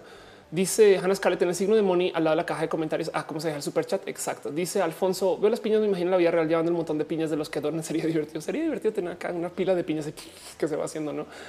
Em, dice en Espadano, ya el documental dice que acabar cuando los millonarios heredan le dan el consejo de conservar la riqueza familiar e incluso incrementarla eh, de ser posible. Sí, bueno, de hecho, hay lo que yo he visto mucho como la como el desarrollo de familias y demás. Esto lo he visto en muchas situaciones donde, como siempre, hay una generación en las familias eh, pudientes. No siempre, eh, eso es esto estoy yo observando, pero siempre de repente hay alguien que acaba con todo, no? Y como que este, lo, he visto pasar varias veces, pero sabes que ahora que lo pienso, es esto es totalmente anecdótico, no tiene nada que ver.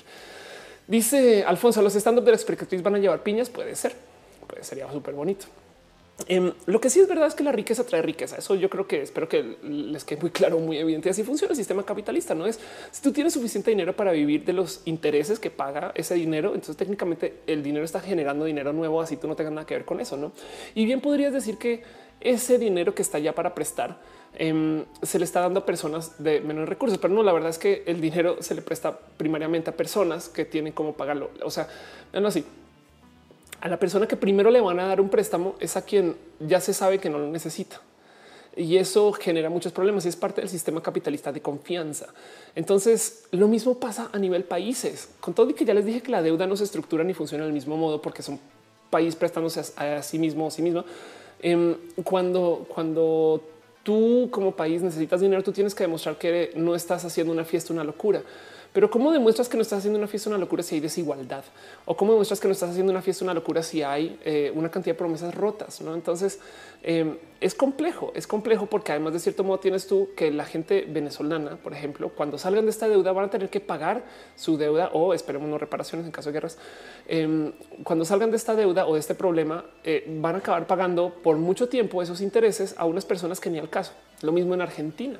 Parte del tema en Argentina es Argentina sigue todavía pagando y casi casi que pidiendo chichi porque no les no les este, perdonan la deuda, entonces tienen están atrapados dentro de él. Y entonces, ¿cómo vamos a hacer para reestructurar esto? ¿Y quién nos va a dar dinero para operar y funcionar como gobierno? Y así. Quisiera nomás cerrar eh, todo este tema con una muy bonita especulación que hizo Mel Valles, Honey Starla, Em, porque yo he hablado de este tema muy por encima con personas en la familia y, cercanos y más simples. Digo que la locura de cómo Latinoamérica funciona tan diferente de países anglosajones. Eh, en mi opinión, esto es completamente especulativo, no tiene que ver. Y yo no soy historiador, yo solamente traigo una opinión, pero en mi opinión tiene mucho que ver con el hecho que nos conquistaron españoles nada en contra de los españoles de ahorita, pero los españoles de ese entonces básicamente vinieron a América a robar. ¿no? Entonces ellos tenían un sistema de colonia donde todo lo que sacaban acá de riqueza se lo llevaban de vuelta para allá, para su economía, para su funcionamiento, e igual lo malgastaron. Mientras que las personas que estaban llegando, sobre todo este, al, norte del continente, se estaban llegando a instalar. Entonces estaban huyendo de sus países para ser este, personas que buscaban desarrollarse ya arriba en América del Norte, lo cual entonces trae una como mentalidad muy diferente de, eh, de, qué quieres hacer. No, si tú vienes acá a robar, pues entonces te vale madre. Si que arruinaste una, una colonia o arruinaste un sistema indígena de que no le corro, me lleve todo el oro. Adiós. Mientras que si estás arriba, básicamente tú si quieres proteger un poquito y con todo eso aún así acabaron con el búfalo. Pero bueno, em, este em, y en eso em, Mel Valles en algún momento hizo esto es una fanfiction, es una fanfiction. Ella, por si no lo ubican, hace eh, hilos en Twitter. Eh, es, una hilista twittera. Eh, hizo una, entre comillas, una fanfiction espectacular em, de qué hubiera pasado si en vez de los españoles, a ver si aquí está el título, si en vez de los españoles nos hubieran conquistado, creo que aquí está, aquí está, nos, nos hubieran conquistado otros europeos, no? Entonces acá dice em, qué hubiera pasado eh, en la historia. La voy a repasar nomás por encima, pero dice muchas suposiciones de qué tal y si Mesoamérica a Mesoamérica no hubiera llegado Cortés, qué tal que los españoles hubieran bateado a Colón y esto hubiera conseguido patrocinadores holandeses. Entonces, dice, si los indígenas hubieran llegado a América con antecedentes de viruela y sarampión y por ende fueron resistentes a este tipo de enfermedades. Entonces, en este suponer, Colón llega a la corte de Francia pidiendo ayuda para sus viajes Luego haber sido rechazado por los reyes católicos, el rey de Francia tampoco se muestra interesado, pero le remite el caso a empresarios holandeses. Los holandeses le piden préstamos al emperador Maximiliano I de Habsburgo. Y entonces, aunque van, vienen acá, aunque sean marineros holandeses quienes controlan la travesía, la expedición holandesa llega a una isla de las Antillas. Entonces pasan por la ruta de Colón y en la segunda expedición los exploradores holandeses con Colón guiando bordean la isla alguna vez que se llamará Cuba, llegarán a Cozumel y entonces entablan un diálogo entre los indígenas que ofrecen algodón y jade.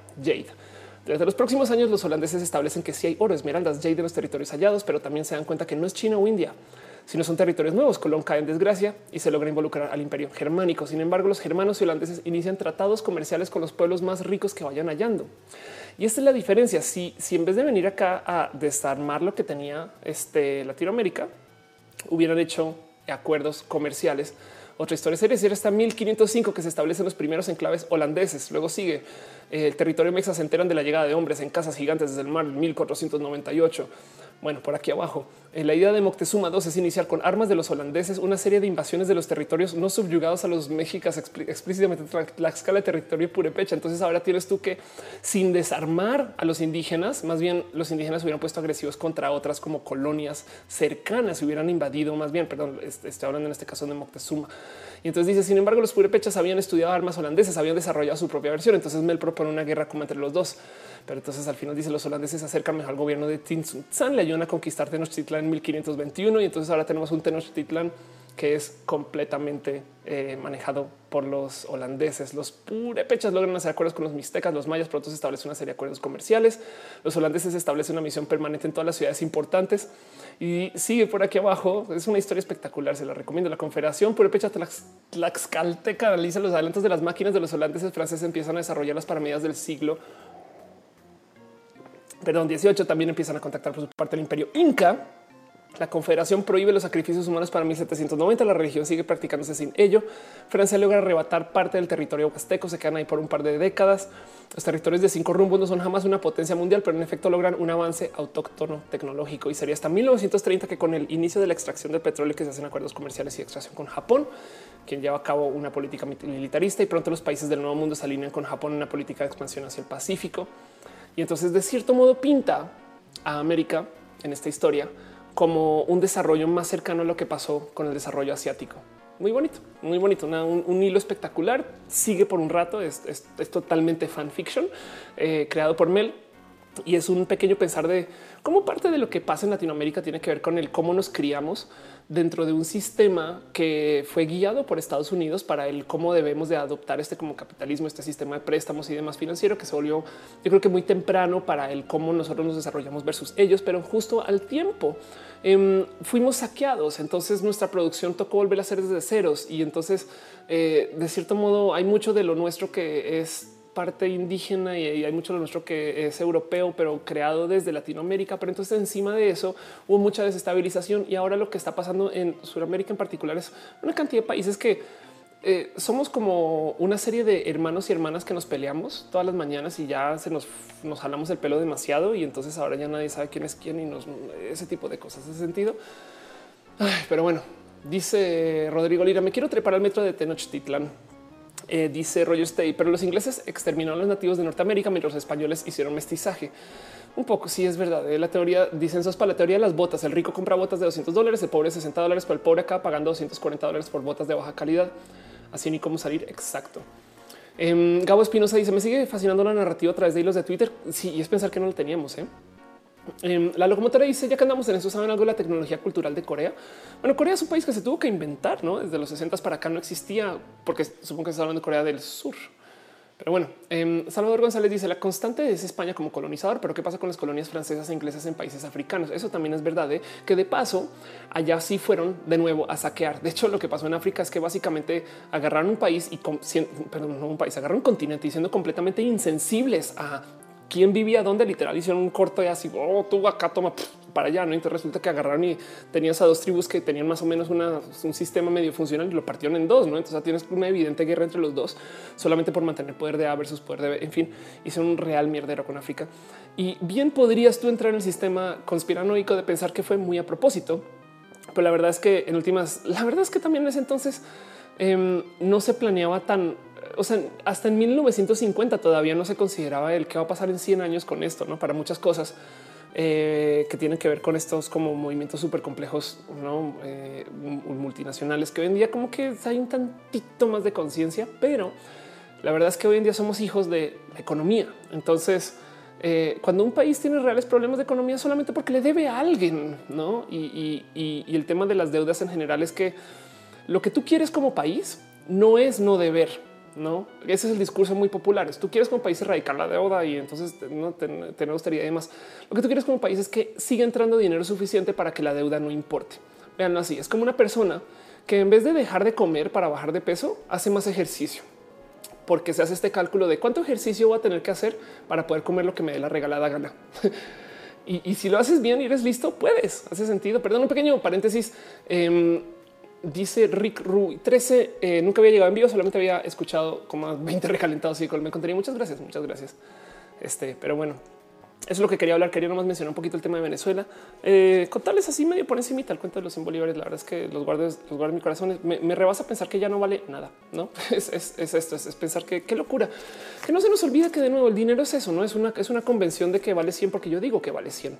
Eso, eso es eh, hasta un poco Em, psicótico, no si lo ven así, pero pues el dinero existe por motivos pues muy válidos. La verdad es que se creó. O sea, miren, si explotáramos el planeta y nos volvemos a crear desde ceros, llegará algún momento donde alguien potencialmente vuelve a inventar el dinero.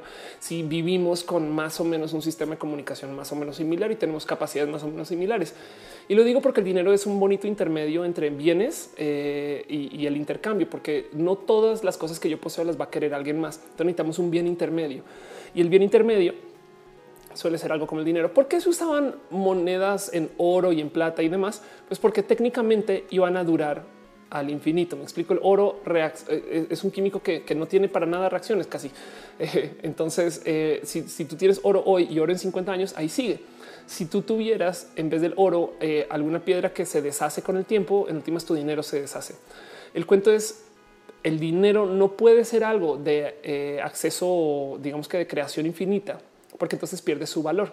Tiene que ser algo que tenga una noción de escasez. Piénsenlo así. Si el dinero creciera en los árboles, tendría el valor de las hojas. Y hay hojas por todos lados. Y entonces este, así no funcionarían las cosas como de modos confiables y sobre todo manipulables, porque si hay esfuerzos por parte del gobierno o de un banco central de mantener cuánto dinero hay en circulación para que podamos ser predecibles y nuestras economías crecen porque ya somos, somos países maduros, somos personas maduras que no estamos trabajando con el dinero que estamos generando hoy en día. No vivimos renta a renta, sino que vivimos con el dinero que vamos a generar en el futuro. E, es, un cuento de yo ya, ya tengo deuda en mi tarjeta de crédito, entonces ya estoy planeando como que en mis próximos cinco años va a tener este tipo de ingresos y demás. Y lo difícil es cuando de repente algo pasa y tienes que volver a pagar esas deudas desde ayer y no tienes dinero en el banco y entonces qué haces? No es un tema de, de, dónde consigues y eso es lo que está pasando. Pero bueno, en fin, dice Amelini, no, el, oro no se oxida. Exacto. Ni Luna dice el dinero vale por su significado social. Exacto. Dice eh, Naomi García, están las teorías de quienes eh, de, que tienen simbologías de brujos y, que, y tal. Y, eh, exacto. Ni Luna dice, me recordaste mis clases de economía política a la universidad. Gracias. Polaris está poniendo este símbolos de gente Illuminati. Exacto que el otro día había alguien en, en, perdón, en YouTube hablar de que de los opuestos de los de los Illuminati, los Oscurati. y entonces que si a veces se reúnen, no? Entonces, hola, ¿qué tal? Somos parte de los Oscurati. Ah, yo los Illuminati, ¿cómo vamos por una pizza? No, qué pedo, qué onda así total. Oye, que de paso, eh, pequeño mal recordatorio para, eh, para mí, ya que hablamos de los Illuminati. No sé si ustedes saben que yo soy Illuminati. Soy Illuminati eh, y ustedes también pueden ser Illuminati. Un día, un día para algún meme en particular quería hablar de los Illuminati. Fui al website eh, illuminatiofficial.org y descubrí que hay un botón acá arriba que dice únete a los Illuminati y aquí está todo lo que tienes que poner tu mail y tu nombre y automáticamente eres Illuminati. Eh, eso es todo. Eh, solo un amable recordatorio que cualquier persona puede ser Illuminati y así las cosas. Dice Chambe, me saludas, Oli. Chambe. Eh, dice Kika Bar, invita nuevamente a Sofía Macías, debería. De David Medina dice, trabajamos para pagar deuda, por eso necesitamos eh, reproducirnos también un poco, eh. la verdad es que es parte de... María José dice, disculpa, ¿qué pasa con el cambio de imagen de los billetes? Eh, lo que, se devalúa el peso. Ok, em, entonces acerca de, a ver, Benito Juárez, billete. La verdad es que, miren, em, los billetes en últimas, ¿qué, ¿qué, pasó? Pues que en México, en México se presentó un billete nuevo, aquí está, es el billete de 500 pesos y es la pinche cosa más rara del mundo porque el billete de 500 pesos pues se parece al billete de 20 pesos, no? Lo cual te deja con un chingo de, dudas de qué está pasando, no? Que en últimas puede ser. Miren, voy a, voy a hacer, voy a especular aquí desde los salvajes sin haber preparado absolutamente nada, sin pensar nada. Puede ser que estén tratando de darle un, un como pequeño como golpe a la gente que falsifica billetes. Eh, esperemos que no para apoyar, no porque si no, pues yo tengo aquí el molde del de 20, pues solo le pongo el de 500. No puede ser que los estamos cambiando nomás para tener una nueva denominación, una nueva serie, una nueva forma. Un, no este, este, tipo de billetes. Ah, en México, por ejemplo, tiene billetes eh, en plástico que duran más y, tienen cierto tipo como de uso y ese tipo de cosas también puede estar muy presente. O también la neta, igual y si están eh, pensando en cómo se podría devaluar hasta llegar hasta allá. En últimas es una pieza de arte. Los billetes, si, si lo a ver, es que de nuevo, ¿qué es un billete? Piénsenlo, piensen la locura.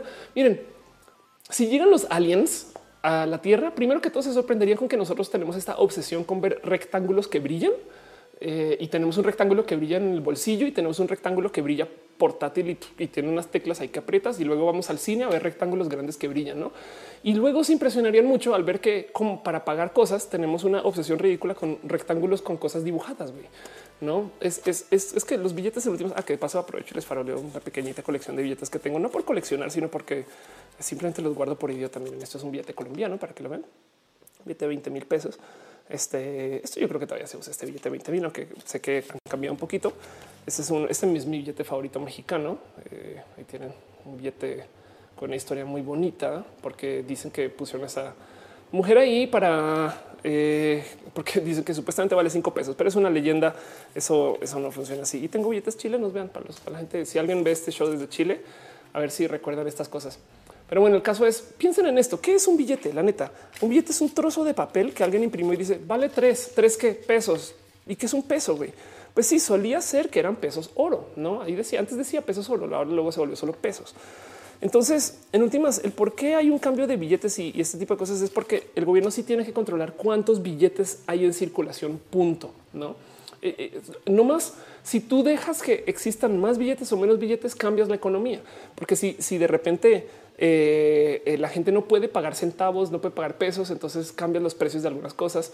En, Zimbabue, justo cuando hubo hiperinflación, en algún momento ilegalizaron el que la gente subiera los precios de las cosas y pues obviamente no funcionó tampoco para detener la hiperinflación. Y además tiene que ver también con el hecho que están imprimiendo billetes. Esas impresiones se hacen eh, no más para porque los billetes con el pasar del tiempo igual se rompen, se pierden, se dañan y demás, no? O sea, sí tienen que ir seriados por eso pero además justo em, los hacen así bien, bien pinches artísticos para que no los puedas copiar porque ay, no, vea qué guapo, vea que hola, ¿qué tal? Vengo a libertar tu corazón. va caballo.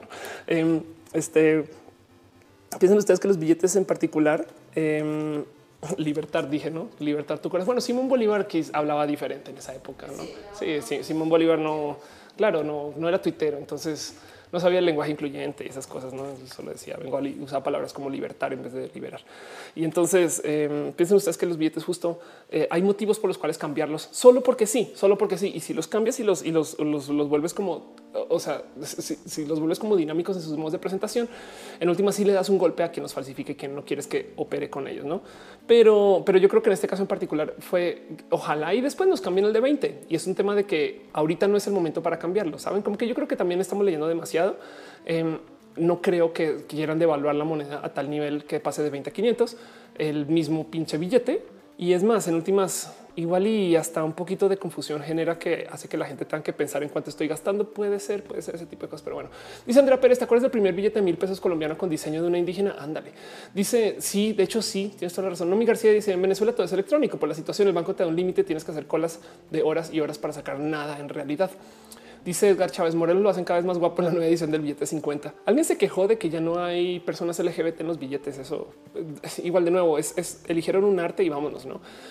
Para Javier dice si te cobran 480 pesos y pagas con 500 nuevos, te dan 20 pesos. Eso destruiría el universo solamente si los billetes se encuentran y hablan entre ellos. Em, dice Sebastián Cuadros. Eh, ¿Sabías que en Perú teníamos los intis de sol? What? Amelini no dice en Colombia estaban cambiando los billetes y monedas y ya hubo un grupo que falsificaba monedas de mil, no manches. Ah, que de paso, una de las cosas que pasó en Colombia, em, y pues tengo que decir que tengo familiares enredados con esto, pero una de las cosas que pasó en Colombia es que están tratando de deshacerse de los ceros justo. Miren, en últimas, estos cambios, los cambios de billete en particular, eh, muchas veces tiene que ver con la mera psicología de eh, si hacemos que los billetes sean fáciles de para que la gente haga como en fácil transacciones simples, entonces la neta neta se va a gastar más. Va, suena muy tonto, pero pues así es. Si hacemos que los billetes eh, sean muy complejos o de una matemática compleja, pues entonces eso va a tener otro impacto. Pero en última, sí hay que rehacer los billetes. O sea, los billetes se desgastan con el tiempo y con el mero con que los rediseñes también de cierto modo Em, pues por un lado es un, hablas un poco de la hegemonía del control de tu moneda, como también hablas un poco de literal alguna condición artística de güey, es que pusimos a esta persona porque es muy importante porque queremos que hablen de ella o él. Eh, tanto como queremos cambiarle un poco la dinámica a los billetes para que tengan entre comillas más o menos seguridad. Acuérdense que es ilegal este falsificar billetes y entonces si te la hacen, si te hacen cambios, te la hacen más difícil. No, eso puede también ser un tema. Pero bueno, María Alfonso Carranza González dice a quién podría pondría ser un billete al Matú. sí. Ajá, con todo, levantado, ¿no? Y así, exacto. Entonces, este, ¿cuánto me, cuánto me des? No, pues como dos matus, ¿eh? Em, dice Maynor Quintero, que es la vida? Edgar Chávez dice, yo creo que regrese el Zapata de 10 pesos. Dice eh, Raef, el banco va reteniendo los billetes antiguos paulatinamente. Exacto. Ahora tengan en cuenta que la gran mayoría de las transacciones no se hacen con billetes. Eh, yo sé que parecería que sí, pero por cada una compra que hace, no sé, Walmart de 10 millones de dólares, pues hay, o sea, eso, o sea, que conseguir 10 millones de dólares en compras en efectivo es bastante más difícil. No hay, no se los juro que sí, pero, pero las empresas compran tanto eh, y manejan tanto dinero en transacciones financieras eh, que no son con papel, que la verdad, es que la gran mayoría de las transacciones financieras de así que cualquier país que esté desarrollado o medio desarrollado son eh, este tipo de transacciones que no son con papel. Pero bueno, en fin, con eso cierro un poquito el tema de Venezuela y no más para recapitular eh, o repasar, recapitular, no más para repasar un poquito. Venezuela es un país rico, mal administrado. Em, México es un país que le falta mucho para convertirse en esta Venezuela, tanto como a Colombia, tanto como a muchos otros lugares, porque no solo es que llegue un presidente y diga oh, vamos a ser socialistas y poner programas sociales como no sé, seguro médico para todos o alguna estupidez de esa que alguien eh, va a decir que bobada, que cada quien tenga su fin. Em, perdón, eh, no quiero hablar de política y más bien eh, para que México llegue a ser como Venezuela, tenemos que tener un colapso del sistema, eh, tanto fiscal, legal, político, y encima de eso, un gran colapso en el sistema de confianza. O sea, es que tienen, que entender que em, México lidia con muchos problemas. Yo creo que el más complejo ahorita es el de la violencia y el de la desigualdad, que pueden estar completamente atados. ¿no? Si la gente eh, este, se sintiera más en capacidad de eh, que un camino de una vida entre comillas capitalista, como te la venden en Estados Unidos, el American Dream, estas cosas, eh, igual y entonces eh, la gente se encamina su energía en otro sentido, no? Pero ahorita las cosas están muy injustas y han estado muy injustas por mucho tiempo. también hay que pensar que parte del motivo por el cual Estados Unidos es un país rico es porque se enriqueció a costa de trabajo mexicano para muchas cosas y no necesariamente solo de trabajo mexicano. Claro que muchos gringos trabajan muchas cosas, pero lo mismo puedes decir de Europa, no? Entonces hay muchas cosas por ahí que toca en algún momento perdonar y soltar. Hay muchas cosas que toca procesar y ver y hay muchas cosas que hay que arreglar.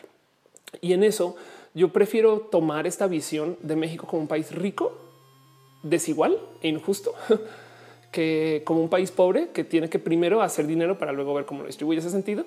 Em, y, lo mismo para Venezuela en particular, que honestamente yo no pensaba que fuera tan así. Yo pensaba que Venezuela era un país como digamos un Colombia mal administrado y no Venezuela es un Arabia Saudita mal administrado y eso me rebasa. Eh, Vamos a necesitar petróleo por mucho tiempo. Sí, porque aún así, si no lo usamos como combustible, todavía, todavía hay plásticos y aún así eh, hay mucha producción que se puede hacer a base del petróleo. Y, es muy posible que cuando se comience a, por ejemplo, a investigar el petróleo venezolano. Digamos que digamos que en 50 años, pero que cuando se comience a trabajar con ese petróleo y con esos recursos naturales, que se descubra que hay aún más. ¿no? Y lo mismo para muchos otros lugares. No, entonces, eh, por dónde nos lleva esto, pero el punto es Venezuela ahorita le está pasando muy mal porque acaban de perder toda su confianza en su moneda. Eso quiere decir que todo, todo el valor económico que tenía Venezuela guardado ahorita en reserva se fue al carajo. Y eso quiere decir que aún más gente va a querer salir, más gente va a pasarla muy mal y encima de eso va a ser muy difícil eh, ajustar eso a menos que sucedan cambios muy drásticos. Y, y yo creo que hay mucho de Venezuela que no nos enteramos por solo ver las noticias, porque ellos no, no lo comunican. Entonces, ténganle ojo. Los invito a que le tengan ojo a los youtubers que están en Venezuela que están comentando estas cosas. Y con eso cierro ese tema y les paso a ustedes la pregunta de qué opinan ustedes del tema de dinero, generación de dinero, finanzas, economía, estas cosas. Em, así les parece bullshit o no. Y, qué sienten ustedes que pueda pasar, no? En fin, no más como por dejarlo como a nivel de pregunta. Pero bueno, dice Rikai Shikana, ¿quién es el enemigo? El enemigo de hoy es nadie más y nadie menos que el índigo vienes que es de hecho Indigo, es un, güey que le decía a un cliente, ya, ya podemos ir, ya estamos ready to go, estamos Indigo, estamos Indigo. Y entonces, ¿qué, ¿en qué estamos? ¿Qué vienes? Ya vienes, ya vienes, en Indigo vienes y en fin, una historia horrible, una historia horrible. Mario Alfonso Carnas dice en México, por ejemplo, el último presidente que se puso el uniforme aquí fue Felipe Calderón, aunque no era militar, ve el cargadero que dejó. Sí, eh, la verdad es que te digo algo en Colombia, el tema de la violencia se solucionó por medio de por medios militares también, aunque hubo interferencia estadounidense al mero final. Eh, porque es que también es un tema de qué más haces, no? Pero bueno, en fin, hay, mucho que se puede hacer.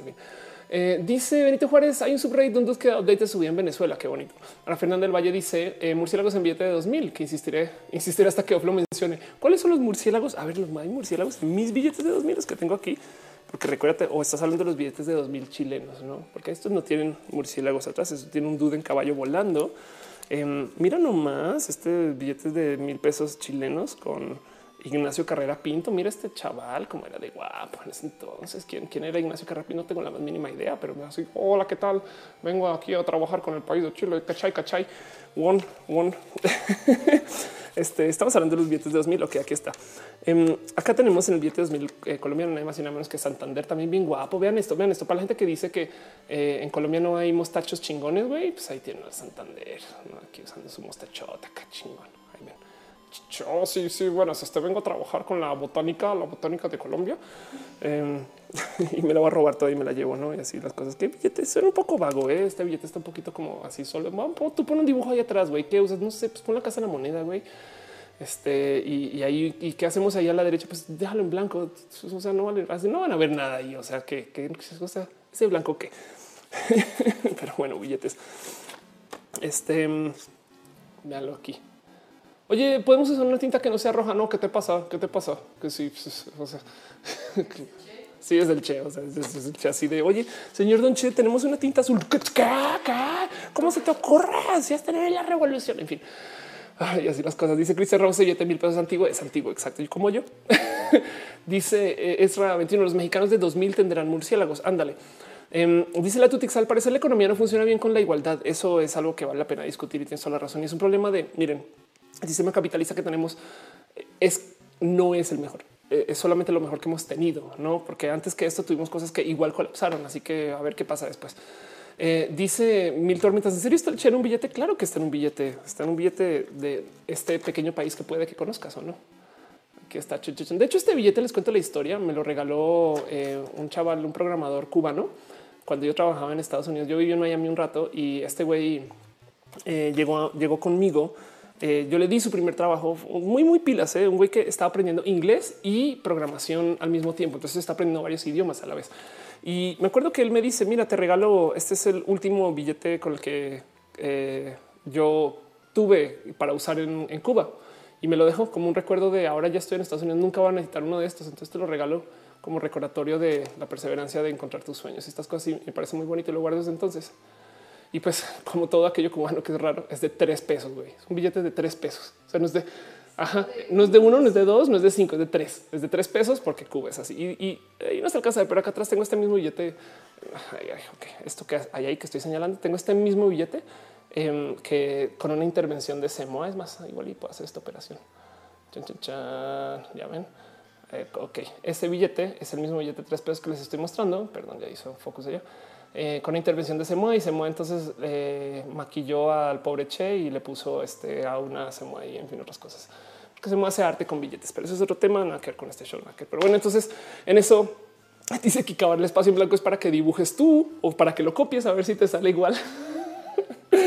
los amo. Pues bueno, con eso les dejo acá la duda nomás del tema de eh, dinero, finanzas, estas cosas. aguarden sus preguntas para todo lo demás. Vamos a una nueva sección que no está nueva, pero vamos a nuestra próxima sección. Se llama Video LGBT. Llevo al aire ya dos horas y media. Y yo creo que es hora de ir como acelerando esto un poquito. Eh, yo que pensaba que iba a alcanzar a hacer todo medio en tiempo, pero bueno, vamos a hablar de cosas de que eh, cosas relacionadas con lo LGBT muy rápido, porque no tengo tanto que presentarles de lo LGBT. Quería solamente hablar acerca de billetes de economía Venezuela, todo, toda esta como investigación de lo que pasó y sobre todo el billete de este Ceci y pues que sepan un poquito de cómo Venezuela en últimas eh, va a tener cosas muy complejas en su futuro. Y en lo LGBT quiero hablar rapidísimo de un tema que igual estaba platicando con Noelia hoy en la mañana, pero lo puse en Twitter donde decía el que dirán no es ya dijeron. Ese es un tema que me han presentado muchas veces, que lo he platicado en muchos espacios y quería como platicar con ustedes. Es, un tema de, cómo mucha gente se siente muy mal de su vida LGBT y, de quién es y demás. Y, siempre que les preguntas, em, salen como con ese tema, pero después es que mi mamá habla, mi tía dice, o, yo mismo o misma, no sé qué decir, no? Ahorita en el Empower LGBT lo viví, lo vi, gente que está atrapada dentro justo de este que dirán, no? Eso no es que yo no le he dicho a mi mamá porque no sé qué, es que mi tía no quiere, no sé qué, porque es el que dirán. Y, yo tuve un encuentro, lo recordé hace nada, yo no me acuerdo por qué, pero lo recordé hace nada porque, ¿qué dirán? De nuevo, no es un, ya dijeron, entonces no ha, no ha pasado eso a lo que tú le tienes miedo. Entonces lo puse en Twitter porque eh, en últimas tenía como este tema de cómo nosotros mismos nos discriminamos más. Si tú en tu trabajo no has dicho que eres una persona LGBT, eh, por que te van a decir algo, el pedo es que no te han dicho nada. Así que solamente ha sucedido esa discriminación en un lugar y es en tu cabeza. Son un poco rudo presentarlo así porque la verdad es que a veces tienes historia para pensar el por qué. O sea, perdón, pero si tu jefe no hace más que hablar mal de la gente LGBT, pues entonces pues como que digas, oh, pues es que a ver, a ver, a ver si de repente lo toma bien, no? O sea, claro que, claro que tenemos que hacer un poco como predicciones alrededor de esto. Pero el punto es, no es un ya dijeron. Yo una vez eh, le decía a la gente, deja que te discriminen y ya que te discriminen, lidia con eso. Perdón, un pequeño paréntesis. Blackfly dejó un donativo financiero. Muchas gracias por tu abrazo financiero, Blacks. Y qué cool. Después hay que hablar de tu tienda en algún momento en este show, pero bueno, piñas para ti, piñas para ti. Y pues justo em, volviendo al tema del que irán, nomás quería hacer una pequeñita mención y un recordatorio de, cómo si no ha pasado, em, el, o, sea, el único espacio donde le estás dando cabida es en la cabeza, en tu cabeza o en la cabeza de la persona. Yo creo que hay que eh, quizás empoderarse un tantito más y entender que si fuera tan, tan irracional que a ti te corran por ser LGBT, entonces ni en tu cabeza debería haber opción. Hace sentido como que una persona bien pendeja podría decir, nunca pensé que me fueran a decir algo por ser LGBT, ¿no? Y, por lo general, por lo general, si bien yo sé que hay unos casos que son horribles y entiendo que el closet hay que meterlo por algunos motivos, por lo general hay la gran mayoría de los casos de los que he visto, por lo menos de lo que me han contado, les va bien cuando salen del closet en su trabajo con su familia y demás. No a la larga pasan por una pequeña tormenta de salidas de closet. Yo pasé por ese proceso también, pero siempre, siempre sucede que, por ejemplo, las empresas es de oh, no manches, eres LGBT y se agarran de ti para comprobar que sí son pro LGBT. No ese tipo de cosas pasan. Entonces quería como nomás platicarlo y presentarlo. Este eh, y, y de cierto modo recordarles a ustedes que si ustedes le tienen miedo al que dirán de algo, entonces, quien discrimina son ustedes. Y eso lo estaba poniendo en Twitter el otro día. Em, y, lo mismo pueden pensar acerca de sus tíos, tías, abuelas, gente que, no está este, como que muy a favor de eso. Pero bueno, en fin, el caso. Otra pequeña cosa que quería mencionar el tema de lo LGBT, un abrazo eh, público, shout out o una pequeña mención a la gente que está ahorita llevando nuestra agenda de lo diverso em, en el gobierno a partir de este año. Esta es una foto muy bonita que puso Lu Riojas donde literal, como dice Patricia, Marta, Marcela, Xochitl, Kenia, Tatiana, Olga, Ifigenia, Nestora, Claudia, Lilia, Celeste, Pilar, Beatriz, Malú, Antares y todas las valientes llegó nuestro turno. Y se acuerdan como yo decía hace unos shows de cómo no teníamos nadie abiertamente LGBT en el gobierno? Pues ahora sí. Y estas son nuestras, este, si quieren verlo, las personas que literal están llevando la bandera eh, eh, a, espacios de gobierno, ese sentido. Entonces, eh, creo que esto es muy importante. Esto, esto, es algo que lo hicimos entre nosotros y nosotras, ¿no? Y, pues em, se están, muchas de las personas están acá como eh, partidos, pues, digo, como representantes independientes, lo cual tiene sus complicaciones o sus pros, si lo quieren ver así. Pero es un no manches, güey, que tenemos personas abiertamente LGBT en el gobierno mexicano. Y para mí es un, o sea, hace seis meses esto era un, esto nunca va a pasar y vea, y vea, ¿no?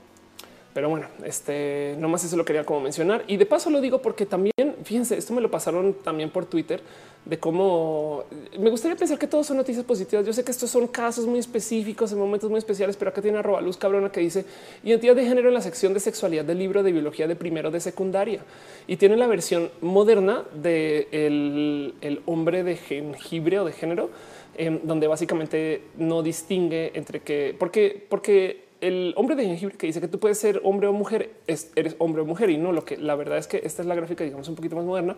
Eh, le llaman literal unicornio de género y es que tú puedes ser tantito mujer y tantito hombre o tantito otro y no pasa nada, no? Pero lo bonito es que esto es un libro de primero de primaria, ok? Libro de biología de primero de primaria que dice de plano ahí arriba. Eh, unicornio de género, la sexualidad tiene componentes biológicos, sociales y psicológicos, así como existe la gran diversidad de posibilidades de vivirla. No, y esto es un libro educación de biología, como ven, no? Pero bueno, eso, eso también lo quería como mencionar. Y, yo creo que la última cosa que tengo para mencionar hoy, y luego podemos platicar un poquito esto y, leo un poquito más de sus comentarios. Em, no sé si saben o ya lo había mencionado, pero acerca del tema de gente transgénero en la tele, en los medios. Em, aquí está nadie más y nadie menos que Nicole Maines. Nicole Maines es una mujer trans que además tiene, está muy bonito porque tiene un hermano eh, gemelo que no transicionó.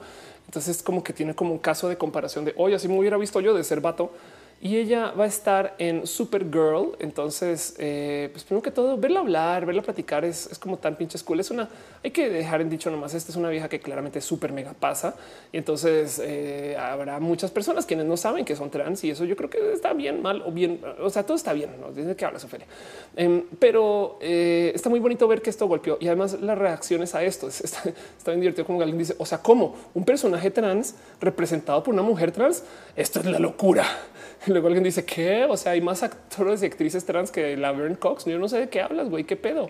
Em, la respuesta ha sido pues buena. Entonces, acá tienen, denle una, denle follow en Twitter, escríbanle, véanle, váyanme a sus, eh, sus, entrevistas o demás, pero entérense de quién es Nicole Maines y, y tiene muchas cosas bonitas que compartir y prepárense porque em, pues es, es, ver actrices trans lográndolas, saben? Y eso es algo nuevo de cierto modo, pero bueno, en fin. En fin, así las cosas, así las cosas. Starkira dice: Soy lesbiana, persona de 35 años, será muy feliz. Mi familia eh, sabía su posición acepta. Mi hermana conoció a su novio homofóbico y boom, ándale, qué locura eso. Eh, dice Marlene: Estaban agarrando la bandera LGBT al revés. Es una buena pregunta. Eh. A ver, a ver, vamos a, vamos a ver. Tienes, a ver, sí estaban agarrando la bandera LGBT al revés. la agarraron con amor, pero sí, ya ves. Madre mía, qué locura. ¿Qué tal que sean algo así como la antidiversidad y nos están mostrando en clave? No es como cuál es la película de terror que el, Papa es el anticristo y sacaba la lengua? Sí. ¿Cómo ¿Era cómo? El habitante. habitante. Era un alien entonces.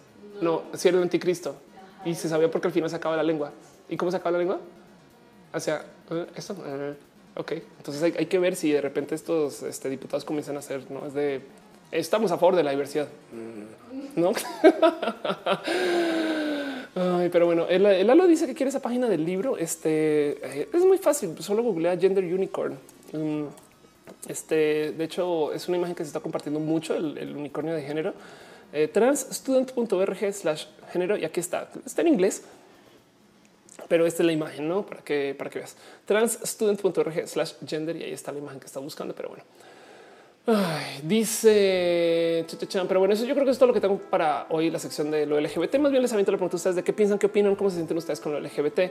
Em, y no más para repasar un poco, solo quería hablar tantito por el tema del qué dirán y de cómo hay gente que la neta neta se castra por el que dirán. En ese sentido es un si el que dirán te está eh, cerrando de que tú hagas algo, si el que dirán te está deteniendo de que tú hagas, de que tú hagas algo sin que lo digan, ya ganaron. ¿Hace, hace sentido? Es, un tema de em, qué dirán si, una, si hay una persona LGBT en mi empresa eh, y entonces tú por consecuencia no dices nada. Entonces ellos ya no tienen que decir nada. Imagínense el poder que tienen sobre ti para que tú sin decir nada ya les estés dando la razón, no? Eso, ese tipo de cosas. En fin, dice Chambe que ya volví. ¿Cómo están todos? Estamos muy bien. Diego Lemos dice XD, ándale. Dice eh, Maldonado. Hace tiempo leí una nota, no recuerdo la fuente, que en Ámsterdam los niños reciben educación sexual desde los cuatro años. Ándale, Alexander algo dice más gay que nunca. Chris Alnama dice qué piensas de las chicas a de hora de aventura que son pareja oficialmente. Ya entendí. Me parece espectacular. mira, viene una horda de personajes eh, abiertamente LGBT con los que vamos a vivir y va a ser muy bonito de ver. Por ejemplo, el caso de Aristemo. Creo que ya se dieron un beso en público. Para los que no saben, para los que no saben, eh, creo que lo hablé el show pasado, estoy casi segura que lo hablé el show pasado, pero pues eh, Aristemo es em, eh, una pareja de chicos gay que se está presentando ahorita en televisión por parte de Televisa, donde están viviendo la historia completa de dos chicos gay de 15 años además en una novela, así como así. Y creo, creo que ya se dieron un beso o ya lo pidieron. El caso es que ya, o sea, cada vez se va acercando un poco más y es este cuento de cómo pues, se está contando una, un romance gay. Me explico y eso me parece muy importante, pero bueno.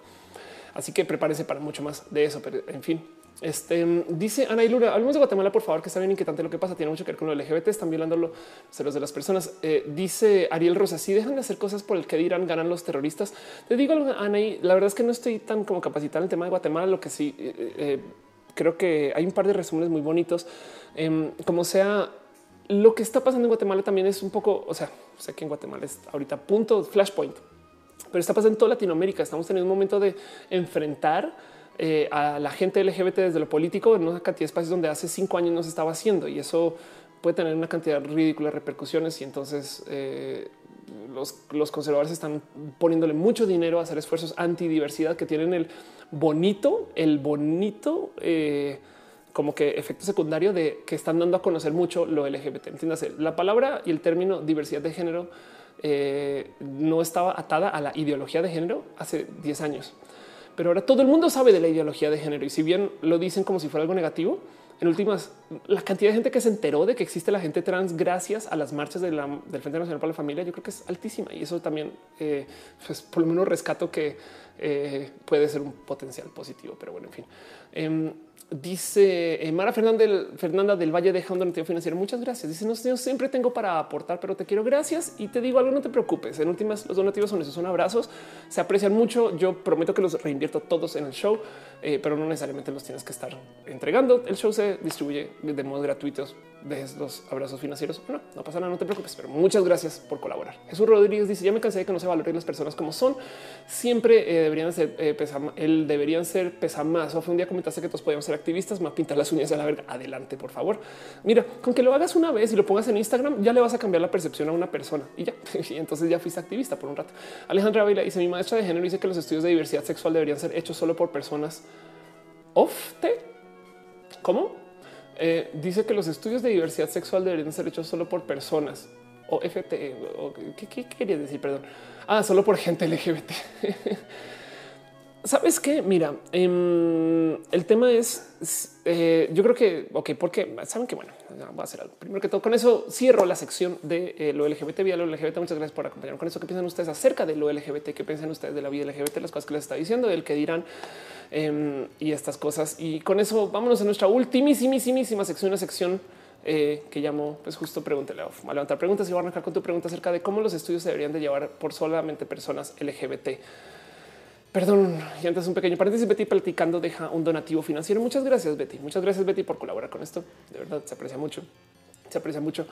Em, eh, ok, acerca de los estudios y la gente LGBT, más bien eh, el cuento es nadie como una persona LGBT para tener sensibilidad de cómo preguntar el tema LGBT. La cantidad de veces que me han escrito así mensajes de amigos que tienen startups y que de repente dicen cosas como oye, Ofelia, es que ya la neta, oye, es que la neta, ¿cómo le hago? ¿Cómo le hago? Hoy se traba esa cámara. ¿Cómo le hago eh, para preguntar em, que si alguien es trans o no? Y yo es de pues, porque quieres saber si el género de alguien, ok, si realmente quieres saber en, último, porque luego ponen en sus formularios cosas como es usted hombre, mujer o trans. Y es de qué clase de pregunta es esa? No es como es usted hombre, mujer y mexicano. No es de pues yo soy Ah, exacto. Profesión mujer, hombre. Sí, exacto. Es de eso que, eh, entonces, em, nada como una persona que viva lo LGBT para entender cómo funcionan estas cosas. Yo creo que de ahí en adelante, la verdad es que en últimas, ningún movimiento de diversidad se va a parar por sí solo si no acepta que hay aliados y que hay gente que no es la causa, pero que tienen que apoyar la causa. Ese sentido es como Em, claro que, claro que necesitamos aliados para que el movimiento de la diversidad sea eso diverso. Claro que necesitamos hombres para que el movimiento de los feminismos funcionen, eh, así sean hombres aliados o así sean hombres feministas. Habrá muchas feministas que no le van a permitir que un hombre pueda decir que es feminista, pero bueno, eso es otro tema. Eh, eh, y el punto es igual: es, si no hay inserción, si quieres ver lo social dentro de los, los heterosexualismos, entonces no estamos haciendo mucho. Estamos haciendo una eh, gran república independiente de lo LGBT que suena divertido en la práctica ha de ser imposible. Pero bueno, en fin, eh, dice Chambe, ¿qué juegos juegas? Juego Overwatch. Últimamente no está jugando porque estoy embobada haciendo música, pero bueno, la Tutix dice aquí pasó algo parecido. Chile es muy pacato, que asumo quiere decir es mucho. Eh, muy conservador. Hubo una teleserie muy vista llamada Perdona nuestros pecados y se mostró una historia lésbica. El cipeo era Mercedes. Qué bonito, Mercedes. Ándale. Eh, Hannah dice Ofe, Ofe, con la salida de ser trans de la OMS, ¿crees que la clínica con Dechi dejar los TRH no, no los va a dejar de dar? Em, porque eh, eh, hay muchas cosas que hay muchos motivos para argumentar por el cual hay que dar este apoyo que no necesariamente están atados a la OMS y al que sea una enfermedad. Eh, fíjate que igual una persona trans así no está enferma, pero quiera o, o busque pasar por una transición, Em, eh, está expuesta a muchas cosas, sobre todo relacionado al tema de discriminación. Entonces, en eso ayudar a que esto eh, suceda, transiciones en paz, sanas, bien hechas, bien llevadas. Es más barato transicionar a la gente que pagar su seguro social por transiciones mal llevadas. Piénsalo así. Motivo por el cual te lo por seguro que van a seguir haciendo estas cosas. Ojalá se presenten más clínicas con esas, pero no necesariamente quiere decir que ya se acabó todo el apoyo y toda la ayuda. Quizás quiere decir que va a ser más difícil argumentar a nivel a la hora de pedir eh, dinero y apoyo, pero no, no, la idea no es quitar ese apoyo, no es, o sea, ya, sobre todo ya que se dio, no? Entonces yo veré muchos activistas pararse en sus pestañas de pánico y grito y de estrés y demás en caso de que quiten ese apoyo. Pero bueno, dice Um, Ezra haciendo música, no, no tengo todavía. Eh, Elsa Scarlett Pixel dice: Oye, con el tema de la OMS, cree que todos los seguros médicos van a cubrir las cosas de transición, en especial en México. bueno, hablando de eso, ahorita me, me has estado hablando de eso, justo de los, de los seguros y demás. En Colombia, yo sé que sí cubren transiciones. Tengo muchas amigas colombianas que eh, sus seguros, sobre todo el seguro de, estatal, o sea, me explico, seguro, este, no seguros especiales, eh, o sea, muy especiales, les paga hasta la cirugía de resignación. Entonces, Em, yo creo que sí, la verdad es que en últimas una transición ahorita, porque tiene este estigma de que nosotros deberíamos llevar estas cosas, pero la verdad es que también pues, es como llevar una diabetes, en sentido. Em, tú te aseguras contra eso y ya. Entonces eh, hay que ver bien cómo, qué, cuándo y dónde. No espero que eso haga sentido por el caso. Eh, Nayeli Medina dice que le gusta este roja. Gracias. Qué bueno, porque pensé que me está llevando hasta el carajo, sobre todo cuando arranqué con un mal cuento del enemigo de la semana. Pero dice yo hice, me voy a debatir una clase porque decían que ser LGBT es una conducta parasocial. Pues es que si ser LGBT es una conducta parasocial que tú eliges ser LGBT, pues también tienen que aceptar ellos que ser heterosexual también es una conducta parasocial y cuyo caso entonces estamos todos en lo mismo. Em, y, pues volvemos a la posición donde entonces hay que abogar por la diversidad. No es un va, ok, es como a mí me dice, a mí me dicen ¿no? que ser LGBT o ser una mujer trans es ideología de género. Yo digo, va chingón. Sí, y me gusta mucho. Yo me, yo entonces me apropio de eso. Yo digo, sí, huevo, pues sí, es una ideología, una idea muy buena, una idea espectacular porque tú quieres hablar de la teología de género y la teología está comprobado que tiene muchos problemas de orden social que no debemos de acatar. Entonces yo prefiero mis ideas a tu teología, ¿no? Y eso, eso es, este, es no más verbal, la verdad. Pero bueno, dice ciencias naturales con diabetes no te aseguran chingada madre. Dice Pela Guerrero, llegué muy tarde, fui a bailar y olvidé el show. Estoy cerrando, estoy en las últimas preguntas, pero pues aquí sigo. Jorge Brown dice, ¿cuál es el momento al cual se le llama como transición? ¿Es una acción en particular? Ah, uy, qué pregunta tan bonita y tan pesada. ¿Qué es una transición? Así casual, ¿no? Em, ¿qué, pasa con, con, que una mujer trans este, de repente eh, exista? No hay cada quien para el qué es una transición y de dónde viene y por qué es y de dónde está esas cosas. Lo digo porque em, hace muchos ayeres yo hablé con em, este. ¿Cómo se llama esta chica que canta ópera? Esta chica trans que canta ópera se me fue. Eh, Morgana Love, gracias, perdón, se me fue. Me va a odiar Morgana, que se me olvidó su nombre, pero la verdad es que le tengo mucho cariño a Morgana, solo que ahorita estoy ya en la lela, pues después de tanto tiempo de hablar al aire. Pero Morgana, ella es Morgana y Morgana tiene una historia muy bonita que la documentó en una peli que eh, se llama Made in Bangkok, que les recomiendo que la vean si les interesa. Em, y el cuento es, eh, yo había hablado cuando conocí a Morgana la primera vez, ella me decía, eh, no, pues acerca de tu transición tal y tal. Y yo, no, pues yo cuando acabé mi transición, no sé qué, y Morgana así literal, o sea, soltó el tenedor y me dijo, ¿cómo que acabaste tu transición? Y yo así de, pues sí, güey, o sea, ya me dicen vieja en la calle, güey, no, es, es como, ya, soy vieja, que no sea vieja guapa es otro pedo. este, Ay, ya ve, pero pues yo tenía esa plática con Morgan y le decía, pues yo en últimas ya me dice, yo, o sea, ya cumplí, no, ya, ya salí.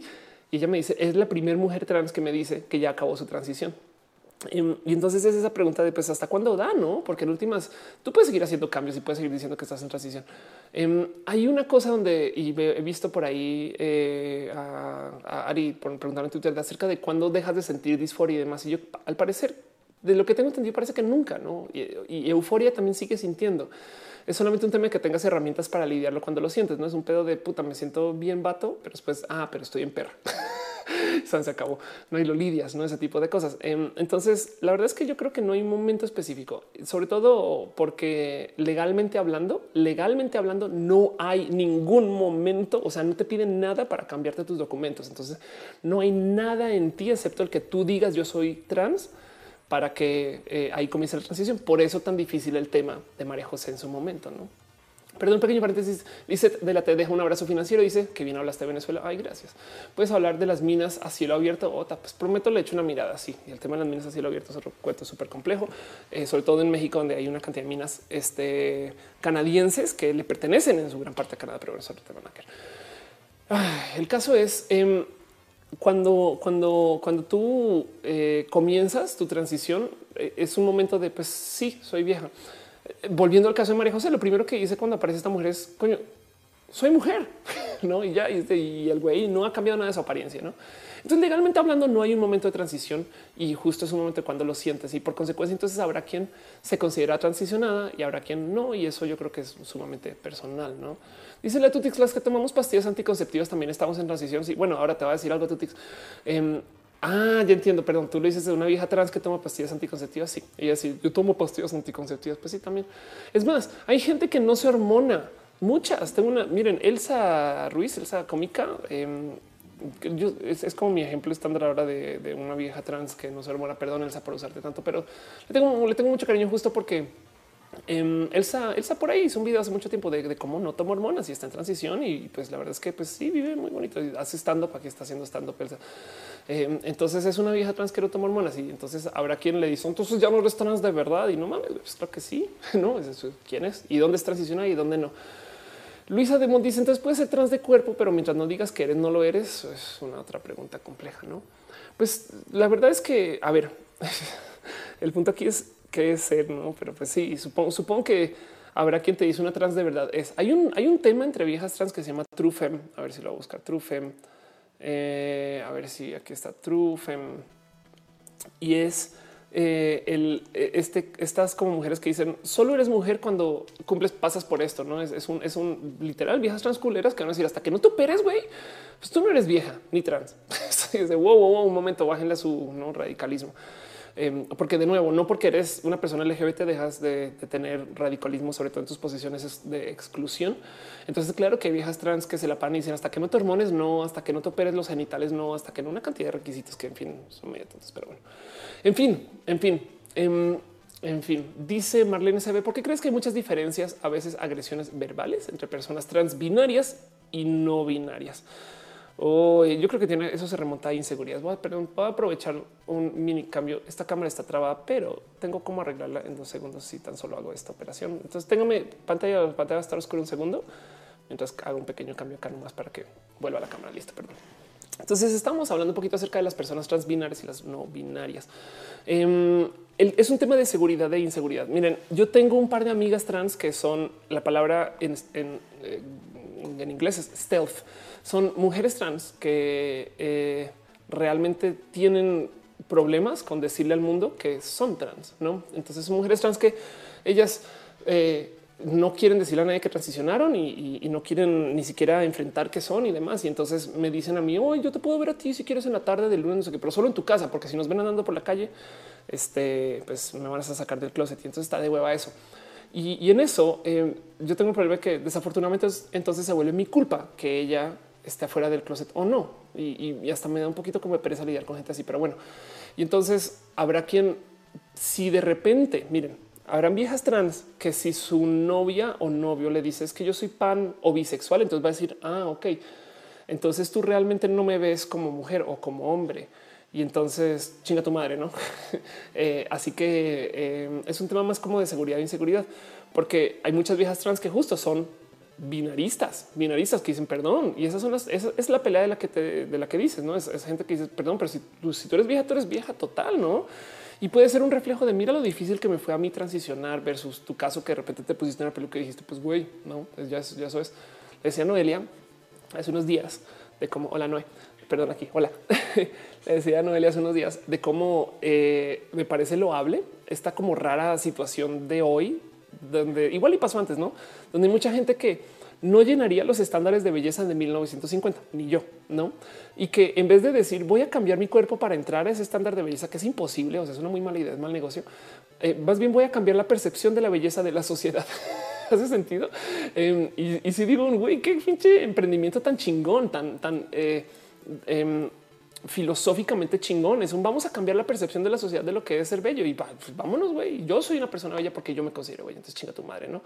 Y entonces ahora sale trans es bello y estas cosas y dices, wow, qué cool. Pues lo mismo con el tema de los binarismos y los no binarismos y demás. Es una batalla que va en contra de esta, la posición de muchas personas. Perdón, pequeño paréntesis. Aaron Sánchez deja un donativo, un abrazo financiero. Muchas gracias, Aaron. Muchas gracias, muchas gracias. Este y así dicen un saludito a Noé que está en el fondo. Está en el fondo. Sí, dice la locomotora. Yo soy panque concha sexual. Anda. Dice Estefanía del Ángel, no hubo clona para la Matucam. No, exacto. Bueno, más bien lo que pasa es que Matu está aquí, jetón. Véanlo aquí. Aquí está echando la webby. Matu ya este, no firmó su acuerdo para esta temporada, entonces por eso ya no trabaja en las noches. Pero así las cosas. En fin, pues bueno, creo que eso con el tema de preguntas y demás ya voy a llevar al aire casi tres horas, así que voy a tratar de comenzar a cortar ya, menos que tengan alguna pregunta urgente que quieran que yo enfrente ahorita. Perdón, no voy a cambiar la cámara. Ahí está. Así que miren, muchas gracias por acompañarme hoy. Qué bonito poder platicar eh, del tema de economía en particular. La, verdad es que hoy lo levanté desde muy por encimita. Solo les quiero decir algo. Esas cosas son muy importantes. Ojalá y más gente aprenda de economía y de manejo de economía y es una lástima tener que pregonar que la gente pase por, por dificultades en la vida para que luego se las enfrente. Pero pues ojalá y los venezolanos del futuro, ¿no? 20, 30, 40, 50 años, tengan esto más presente. Un pequeño paréntesis, Alexander Ubaldo Villa de un donativo financiero. Muchas gracias, muchas gracias, muchas gracias.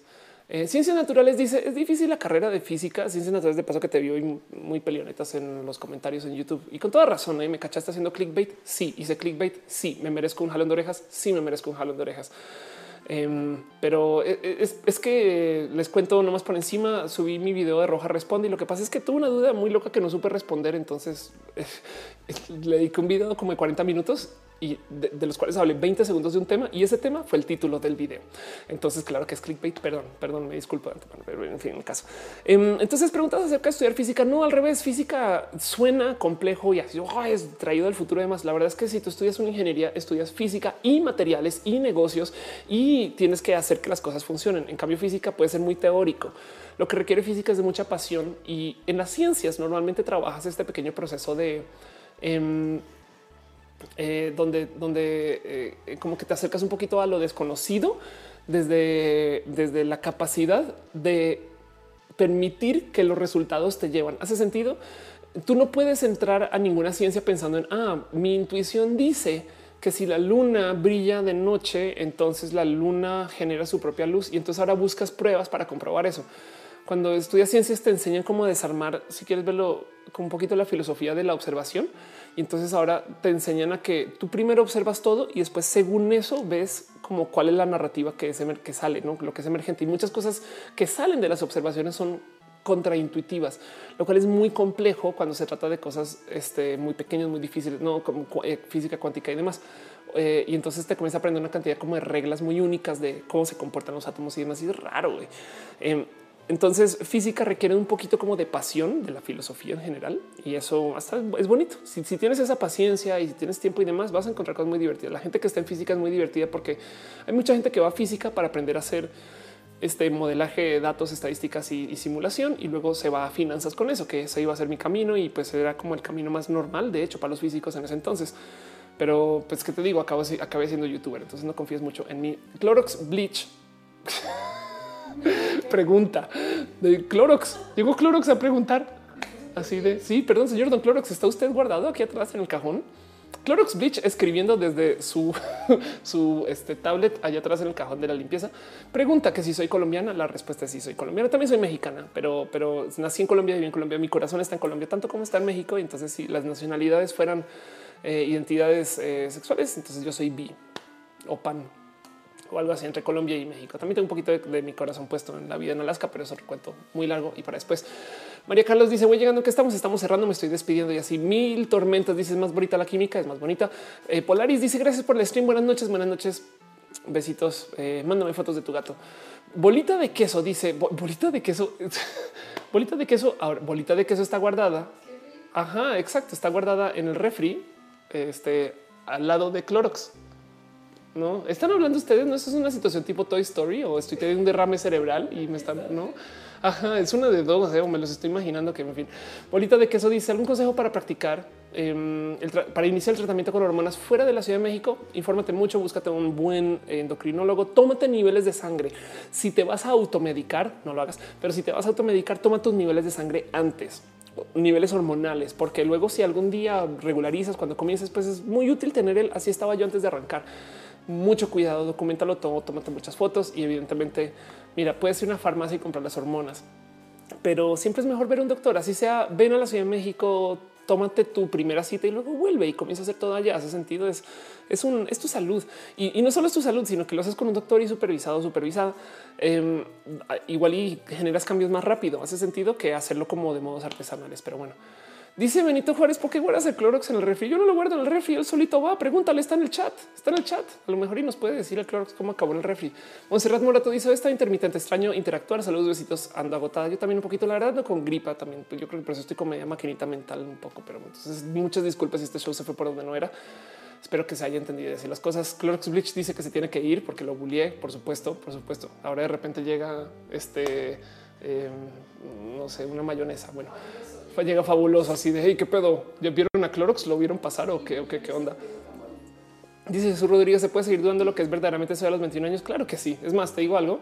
Em, la gente más interesante que he conocido, esto he sacado una letra, una rola, eh, pero a los 40 todavía no sabe qué hacer y es muy verídico eso. Eh, eh, tanto como he visto gente salir del closet a los 50 y entonces si es la verdad es que mientras más lo dudes, yo creo que más chingón, no es un tema de somos siempre cambiamos. Es más, es súper vale no saber y, cuestionarte todo y volver a cambiar de parecer 10 años después. No, eso no pasa nada, pero bueno, en fin. bueno, dice Mayonesa McCormick que se retira. Yo creo que es hora de irnos retirando todos y todas y todes y todos y todas arrobas y el gato. y, la gata, la gata Matu, ¿tú eres, tú eres gato o gata? Sí, es un hecho, es un hecho que no sabemos qué es Matu. Ya, me voy, así me voy retirando. Ya me fui, me fui de cámara. Matu, Venga, a ver, dele un beso, un abrazo usted, señor Don Gato, a la gente del show. Hola, Matu. Matu, tienes pelos en la cara. Tiene muchos. pelos en la cara. ¿Ya ves, Matu? Ploc. Gente, muchas gracias por acompañarme en Roja. Muchas gracias por ser parte de esto, este experimento social que se llama Roja, que ni experimento es ni sociales. muchas gracias por acompañarme en mi debraya acerca de todo lo que yo puedo tratar de investigar por ustedes y, y tratar de solucionarles. Es muy bonito hablar de Venezuela. Le tengo mucho cariño a Venezuela. Yo creo que Venezuela eh, tiene mucho en su historia por delante. Como colombiana, la verdad es que si te crían con este cuento que Venezuela es una chulada.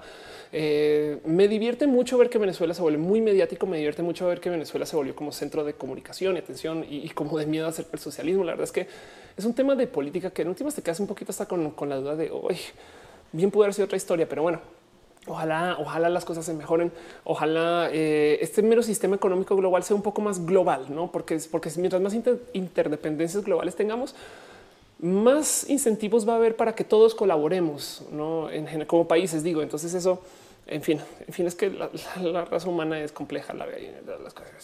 Y, como sea, el punto es Venezuela es una chulada de lugar y, y van a ver que así, así les tome 70 años salir de esta va a seguir siendo una chulada en 70 años porque tiene una cantidad de cosas muy bonitas a nivel de recursos naturales. Esperemos que no y sería bonito ir a Venezuela y compartir y vivir y estar en estas cosas, pero pues como sea, em, pues qué les digo, es, es, un, es un espacio muy bonito de eh, como de no sé, tengo tantito en mi corazón puesto en Venezuela y pues así las cosas. Em, yo creo que para despedirme, a ver, vamos a buscar esto, vamos a buscar esta rolilla que me gusta poner nomás para ir leyendo.